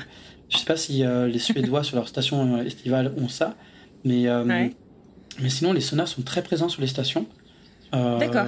Vraiment. Euh, pour les stations subantarctiques, je crois pas. Mais les stations antarctiques, oui. Il y a euh, la station antarctique, il y a vraiment. McMurdo, par exemple, qui est la plus grosse station de l'Antarctique, a bien, je pense, 6, 8 saunas, je pense, sur sa station. en plus de ça, pour s'entretenir au niveau bah, alimentaire, il y en a beaucoup qui amènent de la nourriture de chez eux. des petits trucs, mais c'est plutôt du confort mental qu'autre chose. Pour la santé, euh, bah, il y a le médecin sinon, euh, sur la station, s'il arrive un pépin. Et puis euh, pour la santé psychiatrique et psychologique, alors les stations françaises, je ne sais pas comment c'est vraiment, quel point c'est solide, mais maintenant, mais on, sur mon année en 2020, essayait de mettre en place des discussions avec des psys, des psychologues. Mm-hmm. Il y a des psys sur place ou c'est en ligne du coup Non, non, non. Moi, tu peux pas parce que de toute façon, ça serait conflictuel euh, tu vernerais avec quelqu'un avec qui tu dois te confier. Euh, donc. Euh, oui, c'est vrai. Voilà. donc, imagine-toi, admettons, le, psy ou la psy est un prédateur sexuel. tu dois te confier. tu vois ce que je veux dire hein, On est un peu dans. Gros conflit d'intérêts. voilà. Donc. Donc du coup, non, en dehors de la station, donc là, les Français en 2020 organisaient trois conférences audio, donc de des calls avec les psys. alors, c'était pas toujours respecté. Euh, mais dans l'idée, c'était ça, donc je sais pas à quel point c'est devenu plus solide. Euh, les Américains ont des antennes que l'on peut appeler. Voilà. Euh, donc voilà, donc sur la santé mentale, c'est ça. Sur la santé sexuelle, on est toutes les stations que je connais pour l'instant font passer tests IST avant, donc toutes les infections sexuellement transmissibles. Et puis test de grossesse aussi pour les femmes avant de commencer l'hivernage. Et sur la station, euh, donc il y a des capotes qui sont mises à disposition un peu partout sur la station euh, pour éviter euh, qu'il y ait de grossesse. voilà. Et puis t'es pas aussi à risque qu'il y ait quand même quelqu'un qui est une IST à la dernière minute parce que tes tests médicaux tu les fais quelques mois avant de partir. Donc voilà, quelqu'un qui chope un truc genre la veille ou un mois avant, ouais, c'est pas impossible.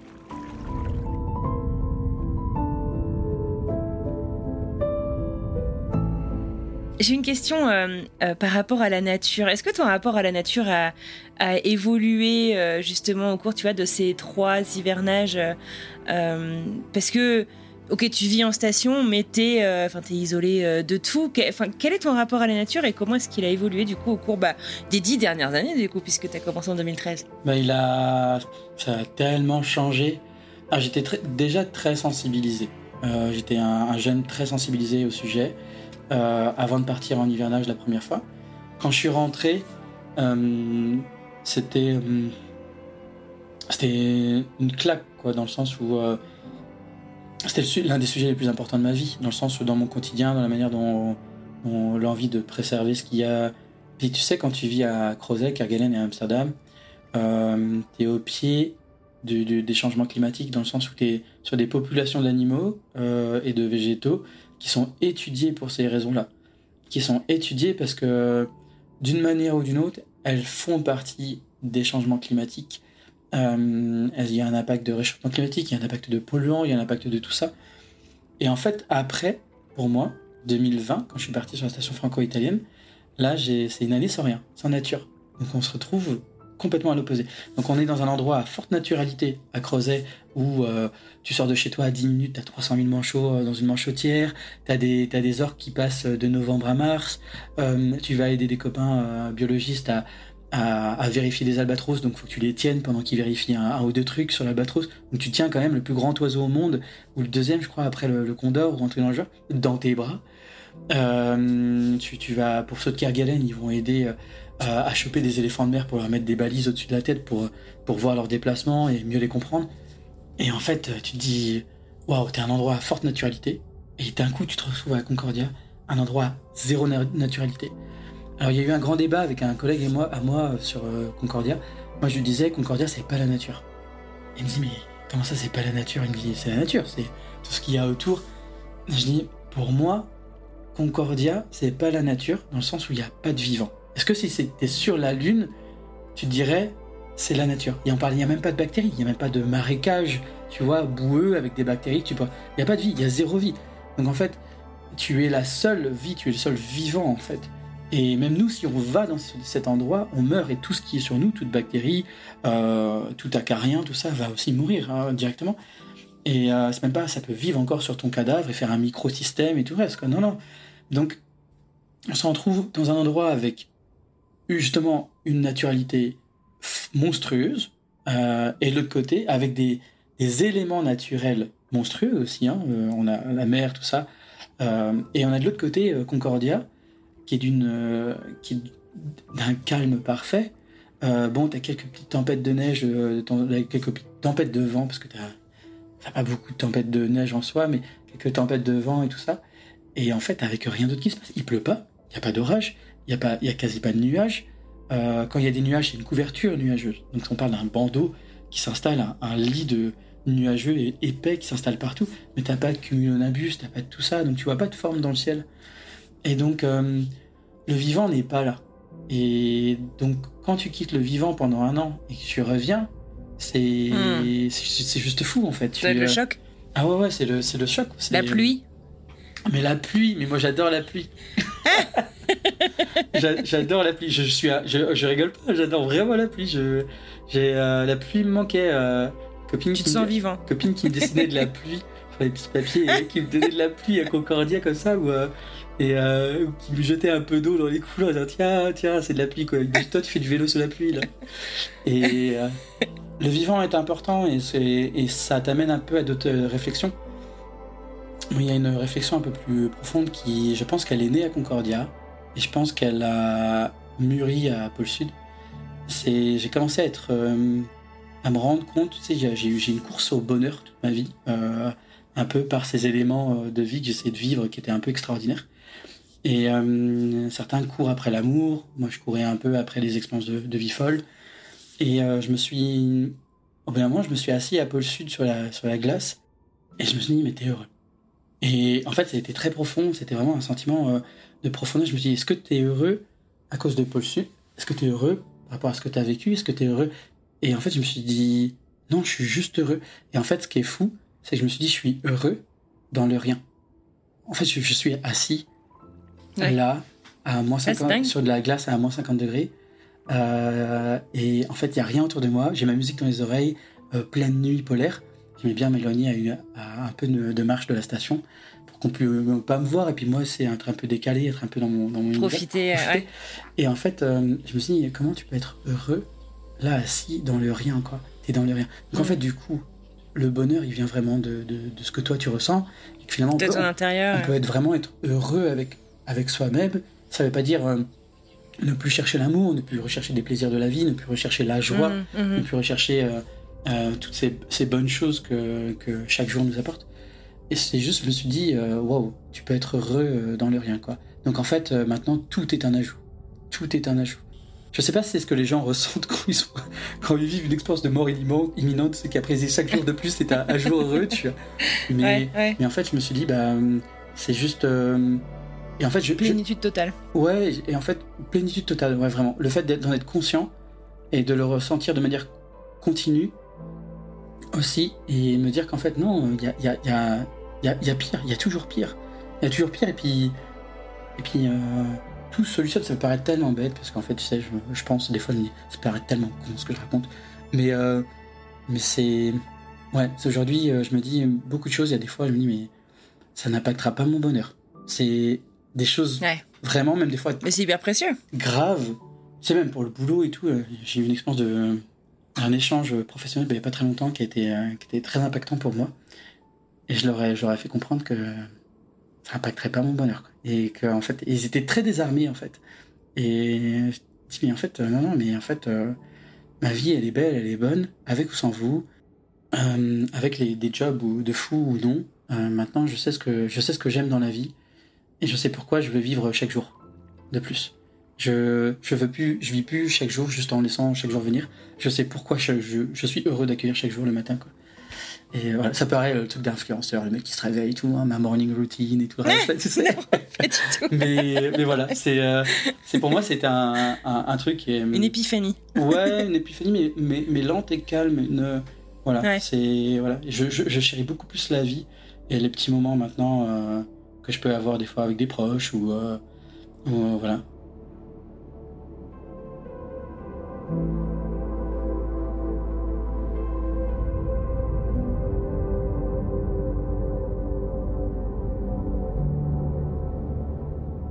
Tu as organisé, coordonné entre plusieurs stations la première Gay Pride du pôle Sud. C'est vrai? Oui. C'est génial. Alors Donc du coup, c'est quand tu étais sur la base US en 2023 C'est- C'était, C'était euh, celle du pôle Sud? C'était euh, voilà, c'était ça, de- vraiment le pôle sud géographique. Alors, euh, il y a toujours eu des, je dirais quand même sur les dix dernières années, hein, c'est pas quand même, faut pas m'enlever, faut pas me donner euh, le mérite de tout. Euh, sur les dix dernières années, il y a eu des, des actions timides et des choses qui sont passées sur le continent. Euh, donc, euh, par exemple, en, je crois que c'est en 2018 que Evan Townsend, euh, qui est aujourd'hui un ami, qui est un Américain qui venait au, sur la station McMurdo, a décidé de faire une Pride euh, de lancer une marche, alors qu'il y avait déjà eu des petites choses qui s'étaient faites de manière euh, un peu intimiste, un peu confinée, tu vois, dans des, dans des, dans des chambres où ils se réunissaient à plusieurs pour manger un gâteau, pour célébrer ou pour faire un peu la fête, tu vois, euh, sur, euh, sur l'honneur de la Pride et en fait des diversités euh, de genre et d'amour, en fait. Et en fait, euh, lui a décidé en 2018 de faire quelque chose, de faire euh, une marche, de faire une Pride, de faire un, un petit mouvement. Ça, c'était à McMurdo, donc c'était la première de l'Antarctique, du continent antarctique. Et en 2022, en 2022, j'ai décidé en fait d'aller voir mon chef. L'équipe à Pôle Sud, euh, les Américains avec qui j'y étaient euh, magnifiques. En vrai, moi, je, je peux critiquer leur bouffe, mais je ne peux pas critiquer mes collègues de boulot euh, euh, de Bah, la station. Pôle Sud. Non, non, c'est, ils m'ont appris beaucoup sur la culture américaine. On, on aime bien un peu euh, taper euh, du, taper sur le, le dos des Américains en France. Surtout quand il s'agit de bouffe. Mais surtout qu'il s'agit de bouffe. Mais ça, je peux pas l'enlever. mais non, non. Mais moi, j'ai des personnes merveilleuses qui m'ont entouré durant toute cette année au pôle sud géographique, sur la station américaine. Et donc, du coup, j'étais. L'idée, c'était de célébrer le fait de pouvoir être. C'était la deuxième station où je pouvais être plus ou moins qui je voulais. Euh, C'est-à-dire qu'à Concordia, j'ai pu être qui je voulais, être moi, exprimer euh, ma personnalité. Euh, et donc, ça veut dire parler de ma vie, et donc parler aussi de mes amours passés et de mes amis aussi, qui ont aussi de leurs propres amours et tout ça. Et donc de manière très normale et je veux dire, très classique, très bienveillante, à Concordia durant l'hiver polaire. Durant l'été, c'était un peu plus compliqué. C'était vraiment plus compliqué. Et Pourquoi? Parce que la station elle est franco-italienne et culturellement l'Italie n'a pas du tout cette vision-là. Euh, donc en fait, je, je peux, je peux, je peux dire très clairement que que tous les gens avec qui j'ai travaillé sur le continent antarctique France et qui sont français sont des perles sur ce sujet, sont des gens très bien. Et alors peut-être que d'autres gens te diront le contraire, mais moi, les gens avec qui j'ai travaillé, qui sont français euh, en Antarctique et ont toujours eu un full respect avec moi sur ces sujets-là, un confort et aussi une acceptance. On n'est plus du tout sur une Mhm. tolérance, on est sur une acceptance. C'est pas je te Ouais. tolère, c'est j'accepte qui tu es et j'en ai, je m'en fiche en fait. C'est bien, c'est ta vie en fait, tu es comme tu es. Et donc c'est très bien. Et les Italiens n'ont pas cette vision-là et la station elle est gérée, euh, elle est franco-italienne.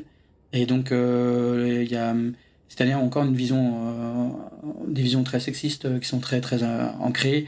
de l'homophobie, qui est même pas ancrée, qui est aussi déclarée.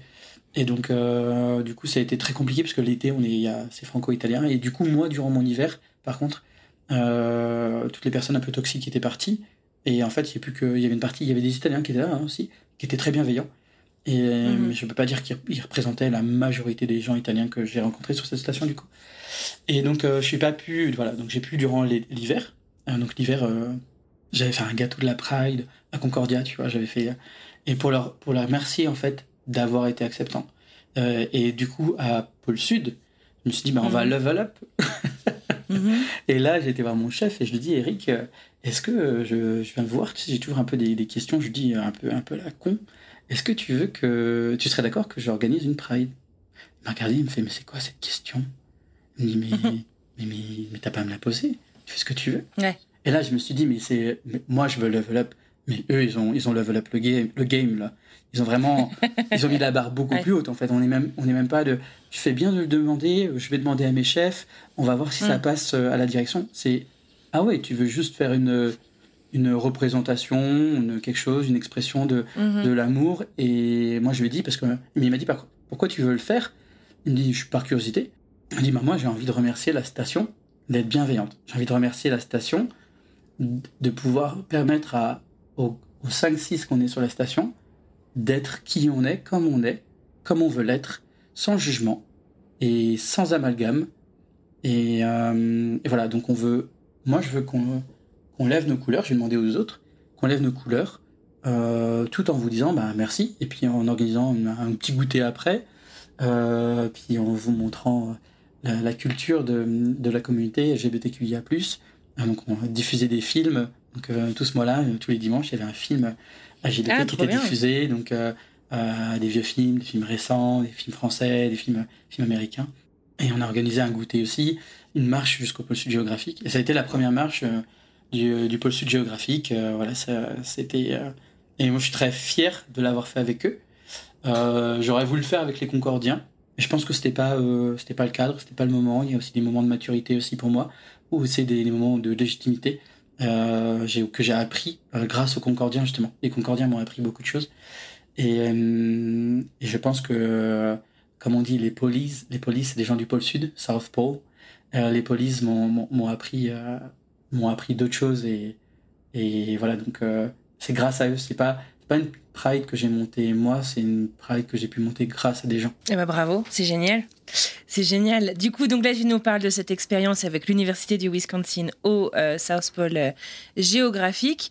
T'es rentré quand, là, du coup, de cette dernière mission? Je suis rentré en novembre dernier, donc il y a un an. Ah, il y a pile un an, ok. il y a pile un an. donc je suis rentré. Euh, acclimatage compliqué. ouais. Ah ouais, violent pour celui-là, c'était très dur. C'était très très dur. Le retour à la vraie vie, entre guillemets? Ouais, ouais, le retour à la vraie vie. C'était une claque de malade cette fois. Que j'enchaînais quasi deux, hivernages. Euh, ah bah oui, 2020, et 2022. Il y avait une hmm. pause en 2021, mais en vrai, j'avais fait six mois en France, six mois aux US, un peu plus, tu vois, même. Pour préparer la suite. Pour préparer la suite et tout. Et, et c'était donc du coup, euh, re dans la course à repartir, repréparer des affaires. Et, ouais, c'était, c'était, c'était dur le retour. Parce que ouais, c'est enchaîné deux hivernages et ça a un poids. Je pense que c'est un poids euh, psychologique. Il y a eu aussi euh, enchaîné deux hivernages comme ça. C'est pas deux hivernages à, forte naturalité, c'est deux hivernages à basse naturalité. Et donc, euh, ouais, c'est, c'est un peu violent quand même. C'est un peu violent.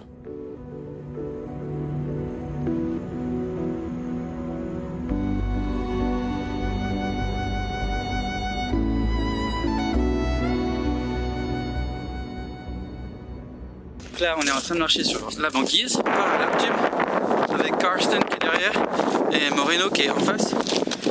Et c'est un endroit où a été implanté un cylindre qui est traversant euh, la banquise et tout en bas il y a une salle d'observation qui nous permet d'observer ce qui se passe sous l'eau. Et donc on peut y voir des, phoques. On pourrait faire un peu comme les vidéos YouTube, un peu putaclic, mais que va-t-on découvrir? Je pars découvrir le seul tube du monde en Antarctique, sous la glace. bon, en vrai, c'est trop cool de pouvoir faire ça parce que euh, tout ça derrière, c'est que de la banquise. je rentre dans le tube. Bon, m'enfermer. Ça va être terrible. c'est pas très large, hein, ça se voit. C'est plutôt cool.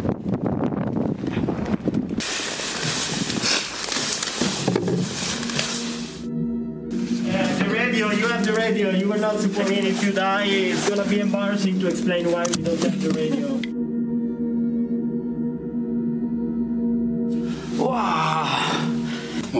Fait vraiment flipper, c'est que le tube, il est tenu par un rail qui est posé sur la glace.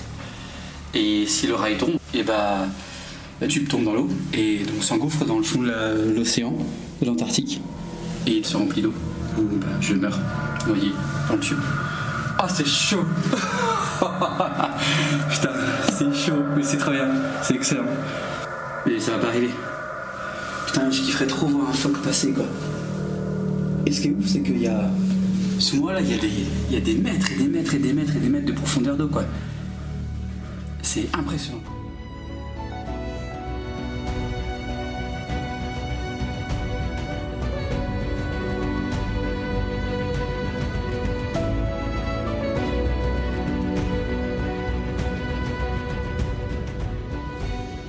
Et alors là, du coup, tu vas repartir, mais cette fois-ci de l'autre côté. Donc tu nous le disais euh, en introduction, tu vas partir au pôle Nord. Est-ce que tu peux euh, nous expliquer de quoi il s'agit, euh, le contexte, enfin bref, quand est-ce que ça va arriver? Raconte-moi tout. Top secret, j'en avais tellement, j'en ai tellement pas parlé avant, mais je, je veux bien continuer. mais okay. personne qui est au courant autour de moi, genre personne, aucun membre de la famille au courant. Si on sort ça en mois de juillet, ça va aller? Au mois de janvier, pardon, ça va aller? Oui, oui, oui, c'est si.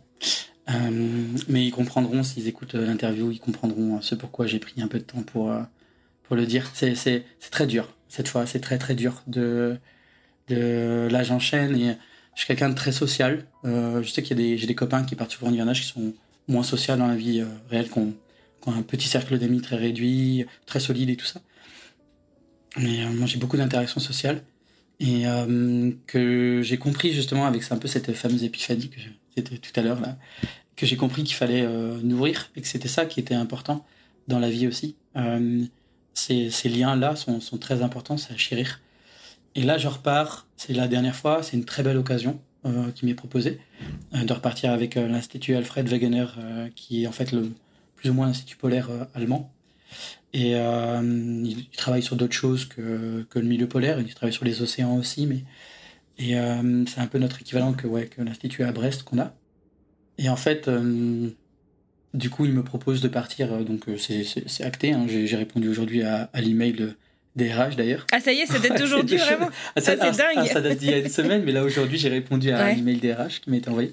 D'accord. Et pour signer le contrat, voilà, donc je pense que le contrat va être envoyé après, pour, voilà, mais c'était un premier email. Mm Et du coup, c'est partir plus d'un an, on parle de 15 mois cette fois, en, ah, Arctique. C'est un contrat de travail de, deux ans, en gros. Et dans les deux ans, au milieu, il y a 15 mois qui se passent en Arctique. Et donc, du coup, dans ces, euh, ces 15 mois en Arctique, c'est un peu différent. Donc, cette fois, euh, il y a des avions toute l'année. On n'est pas du tout sur, euh, sur l'Antarctique où tu as 9 mois d'isolement. On parle, ça, on parle toujours d'un hivernage, puisqu'en fait, l'hivernage, dans le texte, c'est le fait de passer un hiver dans un milieu polaire. Donc, techniquement, si on passe, on va dire, un hiver en Sibérie, on a hiverné en Sibérie. Si on passe, euh, voilà, donc tout ce qui est passé les, les, passer les deux euh, cercles polaires, euh, arctique ou antarctique, si on y passe l'hiver, on hiverne, techniquement. Voilà, donc c'est tout simple comme ça. Donc là, la station, elle est un peu différente. Ça se passe sur, au Svalbard, sur une petite partie du Svalbard qui s'appelle le Spitzberg. C'est une partie de l'archipel du Svalbard. Et à cet endroit-là, il y a une petite station euh, de recherche. À peu près, si j'ai bien compris, euh, c'est une centaine de personnes, un peu moins d'une centaine, centaine de personnes. Oui, donc c'est pas mini mini non plus. c'est c'est plutôt grand, moi je trouve. C'est ouais. Ouais. Et en fait, du coup, c'est plusieurs bâtiments. Et euh, les Français et les Allemands se sont alliés pour avoir leur station, leur bâtiment en fait, où c'est trois personnes qui hivernent, trois personnes qui passent l'hiver ensemble dans ce bâtiment, donc à vivre et à, et à travailler, et qui reçoivent des scientifiques de temps en temps euh, d'autres scientifiques pour pouvoir en fait euh, pour pouvoir bosser sur euh, d'autres questions, d'autres trucs quoi. Donc l'équipe elle est très simple, elle est composée d'un chef de station, euh, d'un ingénieur de recherche en atmosphère et euh, d'un logisticien. Et donc, euh, donc tu as un seul scientifique sur la, la station, c'est l'ingénieur de recherche en atmosphère, qui sera le poste que je vais avoir en fait. Donc euh, l'idée c'est de travailler sur des, des questions de climat, de suivi du climat, suivi de l'atmosphère, euh, d'un point de vue euh, physique et chimique, si je me trompe pas. Et donc voilà. Donc euh, on est vraiment sur les questions de ce qui, voilà, ce qui se passe en ce moment. Il faut savoir que le Svalbard, c'est l'un des endroits dans le monde qui subit des très gros changements climatiques. On est vraiment sur l'extrême nord, l'Arctique subit déjà depuis très longtemps des changements climatiques assez forts. Et, donc voilà, donc on est vraiment dans, le cœur du sujet. Je regarde, je regarde où c'est sur la carte. C'est au-dessus Euh. de- au-dessus du Grand Nord canadien, si je me trompe pas. Et bien, c'est au-dessus de, en latitude aussi de- au-dessus de la Sibérie. Je dois pas bien l'écrire parce que moi il me le montre en Allemagne. Ah, non, c'est Sval- Svalbard, S-V-A-L-B-A-R-D. Ah oui, non, je l'ai pas bien écrit effectivement. Ah, trop. Bah, il est pas au-dessus du Grand Nord canadien, il est au-dessus de la Suède. Non, non, quand je veux dire en latitude. Enfin, En aussi la- dans le en- sens, oui. je suis- En oui. latitude, en fait, si tu veux, Ah, euh, plus haut que le. ouais. Ah ouais. tu ouais. montes plus haut que je crois que c'est Nunavut, Ouais. tous ces trucs-là. Ouais. euh, T'es sur le nord du Groenland et ouais. ah, on est vraiment. euh, donc on est, on est de l'équivalent. On est plus, si tu t'imagines la grand, station, la station franco-italienne Concordia, donc qui est dans le centre du continent antarctique. tu- t'imagines que si c'était l'opposé, on serait encore plus proche du pôle sud que la station franco-italienne. Ah waouh. Ok, d'accord. Faut, faut juste, c'est Ouais. pour mesurer les. Ah, c'est dingue. Ben, c'est euh, passionnant. Euh, et du coup, tu vas. C'est quoi les grandes différences en- Enfin, bien sûr, on est dans l'anticipation euh, là, puisque, puisque tu n'y es pas encore allé. T'es déjà allé au pôle Nord ou? Non, jamais, justement. C'est, c'est, j'ai déjà passé le cercle arctique pour faire de, du chien de traîneau. Euh, Ouais, c'est ce que j'ai cru voir il y a pas longtemps sur tes ouais, J'étais invité par une marque pour faire 5 jours de chien de traîneau. Et euh, non, j'ai jamais été euh, au pôle Nord. Bah, là, c'est l'un des plus nord que tu puisses faire, à part le Groenland. Ouais, c'est, c'est, c'est, c'est- ça va être une dinguerie quand même. ça va être assez fou, ouais. C'est dingue. Et c'est quoi les, les différences euh, euh, Du coup, là, par contre, t'as de la nature, Ouais. t'as, enfin, en tout cas, t'as de la, de la faune euh, Ouais, aussi. Enfin, t'as des animaux. Tu, tu disais, t'as des ours. Ouais, Tu vois, là, je tape Svalbard sur Google, j'ai les ours blancs, les ours polaires. ouais c'est ça. Ouais. j'imagine. Bah, en fait, du coup, voilà, c'est comme tu dis, tu as une, t'as une forte naturalité euh, où tu te retrouves avec des ours polaires, tu te retrouves avec euh, des baleines, ainsi de suite, et tout ça.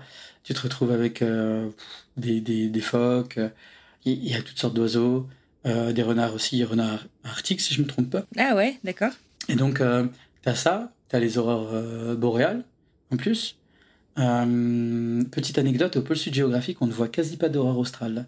Ah ouais. Pour une raison scientifique, c'est un peu long à expliquer, mais c'est un très mauvais Mhm. spot pour voir euh, des aurores, alors qu'on se trouve euh, juste. Ah, c'est euh, contre-intuitif. Ouais, on Mhm. alors qu'on se trouve vraiment dans un endroit où techniquement ça devrait être le, le cas, mais non. Il y a, c'est d'autres endroits en Antarctique où on voit bien des aurores. Là, ce qui va changer aussi, c'est euh, bon, je suis pas censé devoir pouvoir rentrer, mais admettons, je tombe, je tombe dans une crevasse, on peut me rapatrier, quoi. On peut, me, on peut me ramener, on peut me ramener, ça prendra beaucoup de temps, ça sera compliqué. Mais en fait, là, la question, elle sera même pas de est-ce qu'on le garde ou pas? On le rapatrie. On trouve, un- on trouve un moyen de le rapatrier. Euh, C'est-à-dire je prends un avion, euh, quelques temps après, on démarre, on démarche une, équipe médicale. Mais c'est comparé, à Concordia et Pôle Sud, c'est totalement faisable.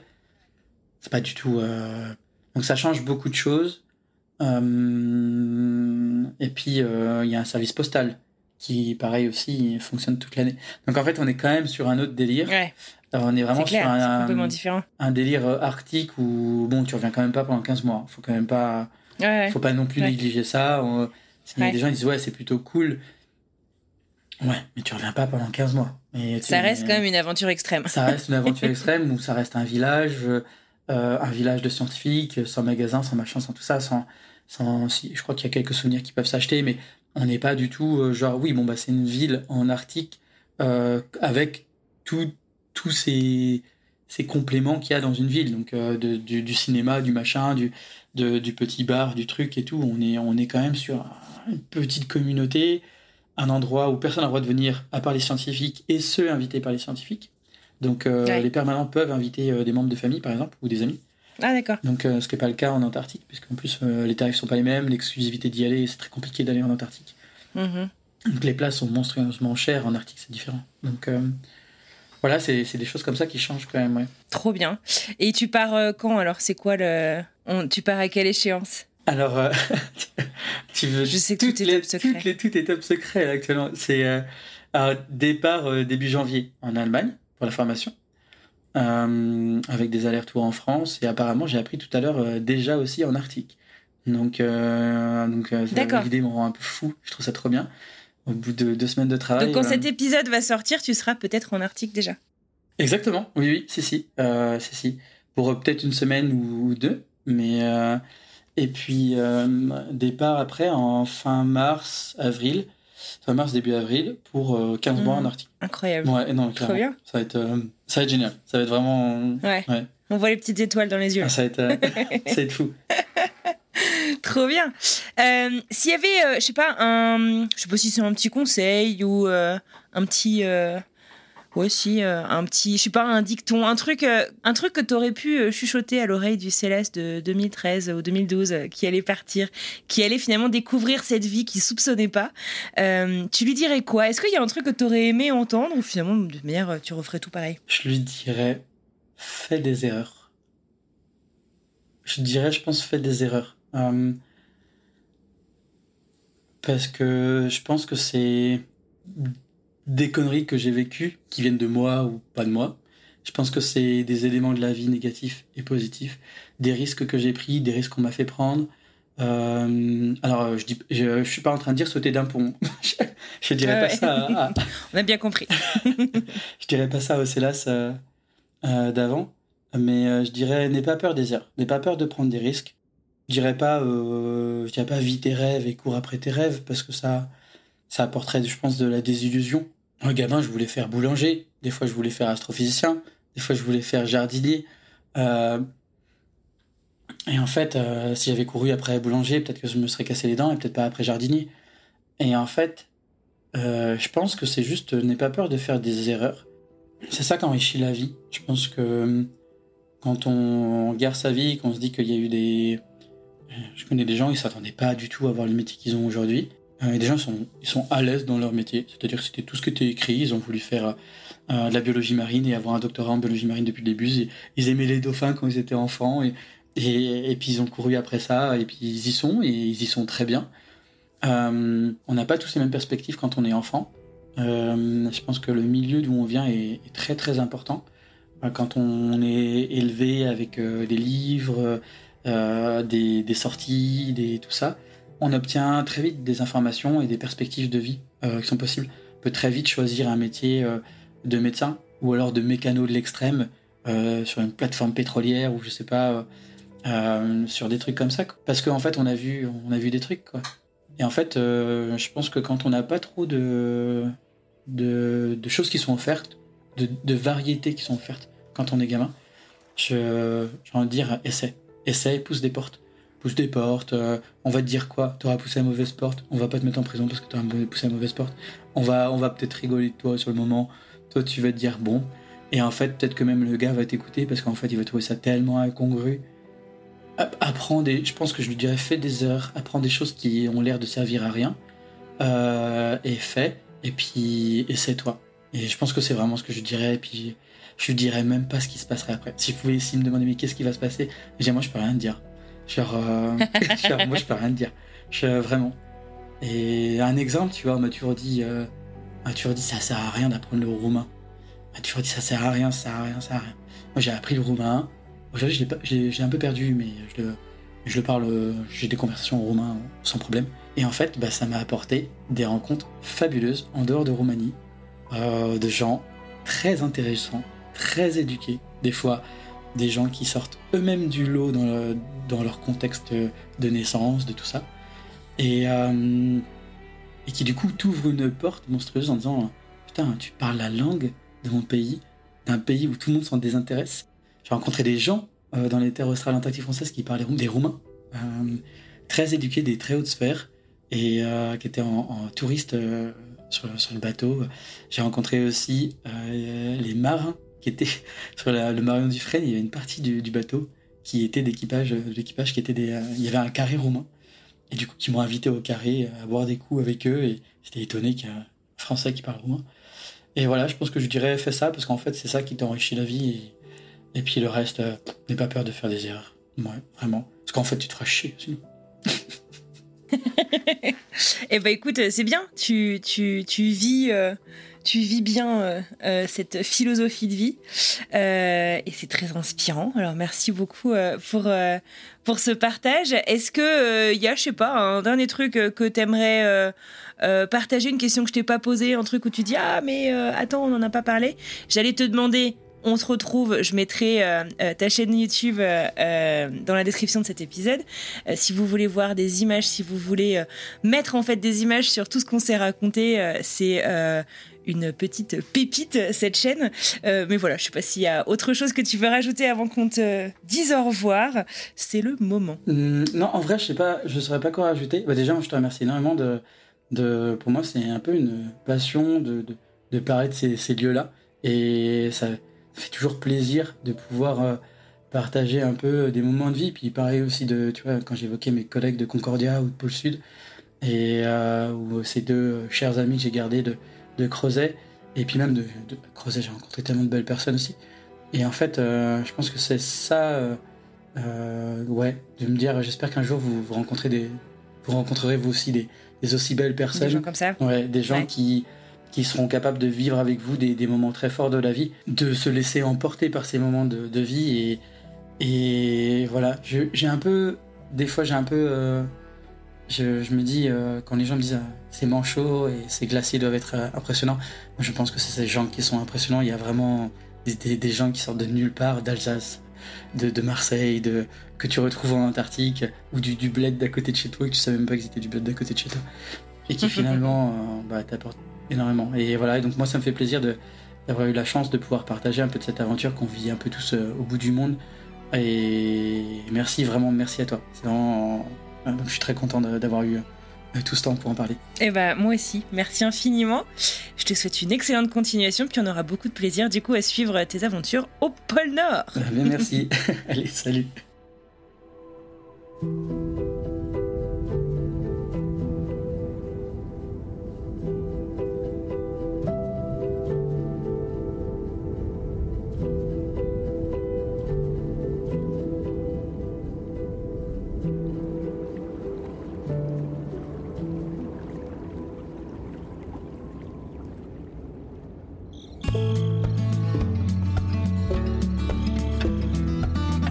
Voilà, c'est terminé pour aujourd'hui. J'adresse un immense merci à Célas Marie Sainte pour ce très chouette moment passé ensemble.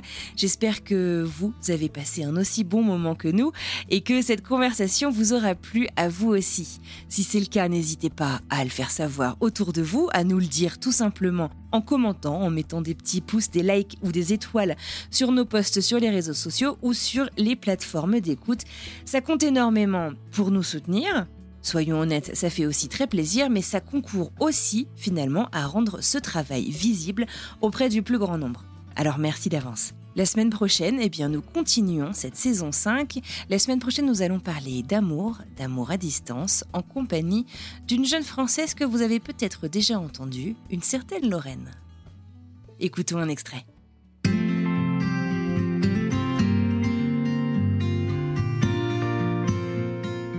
On a grandi, personnellement, dans ma génération, j'ai grandi avec Disney Channel, Adam Montana, High School Musical, tous ces trucs euh, américains, enfin voilà, Vampire Diaries, tous les trucs très très américains, Twilight, etc. Donc j'avais beaucoup d'attentes envers les États-Unis et j'en ai encore beaucoup. Dès que je voyage quelque part aux États-Unis, je suis comme une gamine encore. La première fois que je suis arrivée à New York, on était dans le bus pour aller à New York, de Newark à New York, et je voyais les buildings et j'ai pleuré. Ah ouais C'était quoi l'émotion Qu'est-ce que t'as ressenti? En mode, je me suis dit, ça y est, j'y suis. Ça y est, ça existe en vrai, et ça y est, genre, je suis là. C'était un accomplissement et... quoi, finalement. Ouais. D'accord. Je l'ai fait. Et en fait, euh, bah, du coup, je me suis mise à pleurer.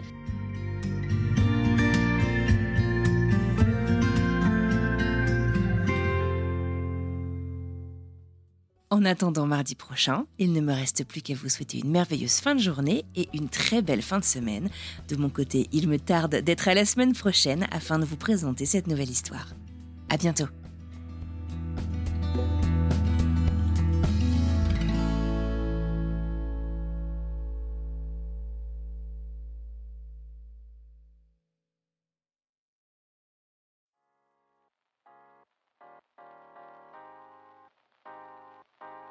Vous venez d'écouter un podcast réalisé par moi-même, Anne-Fleur Andrely, mixé et habillé par Alice Krief et produit par French Morning.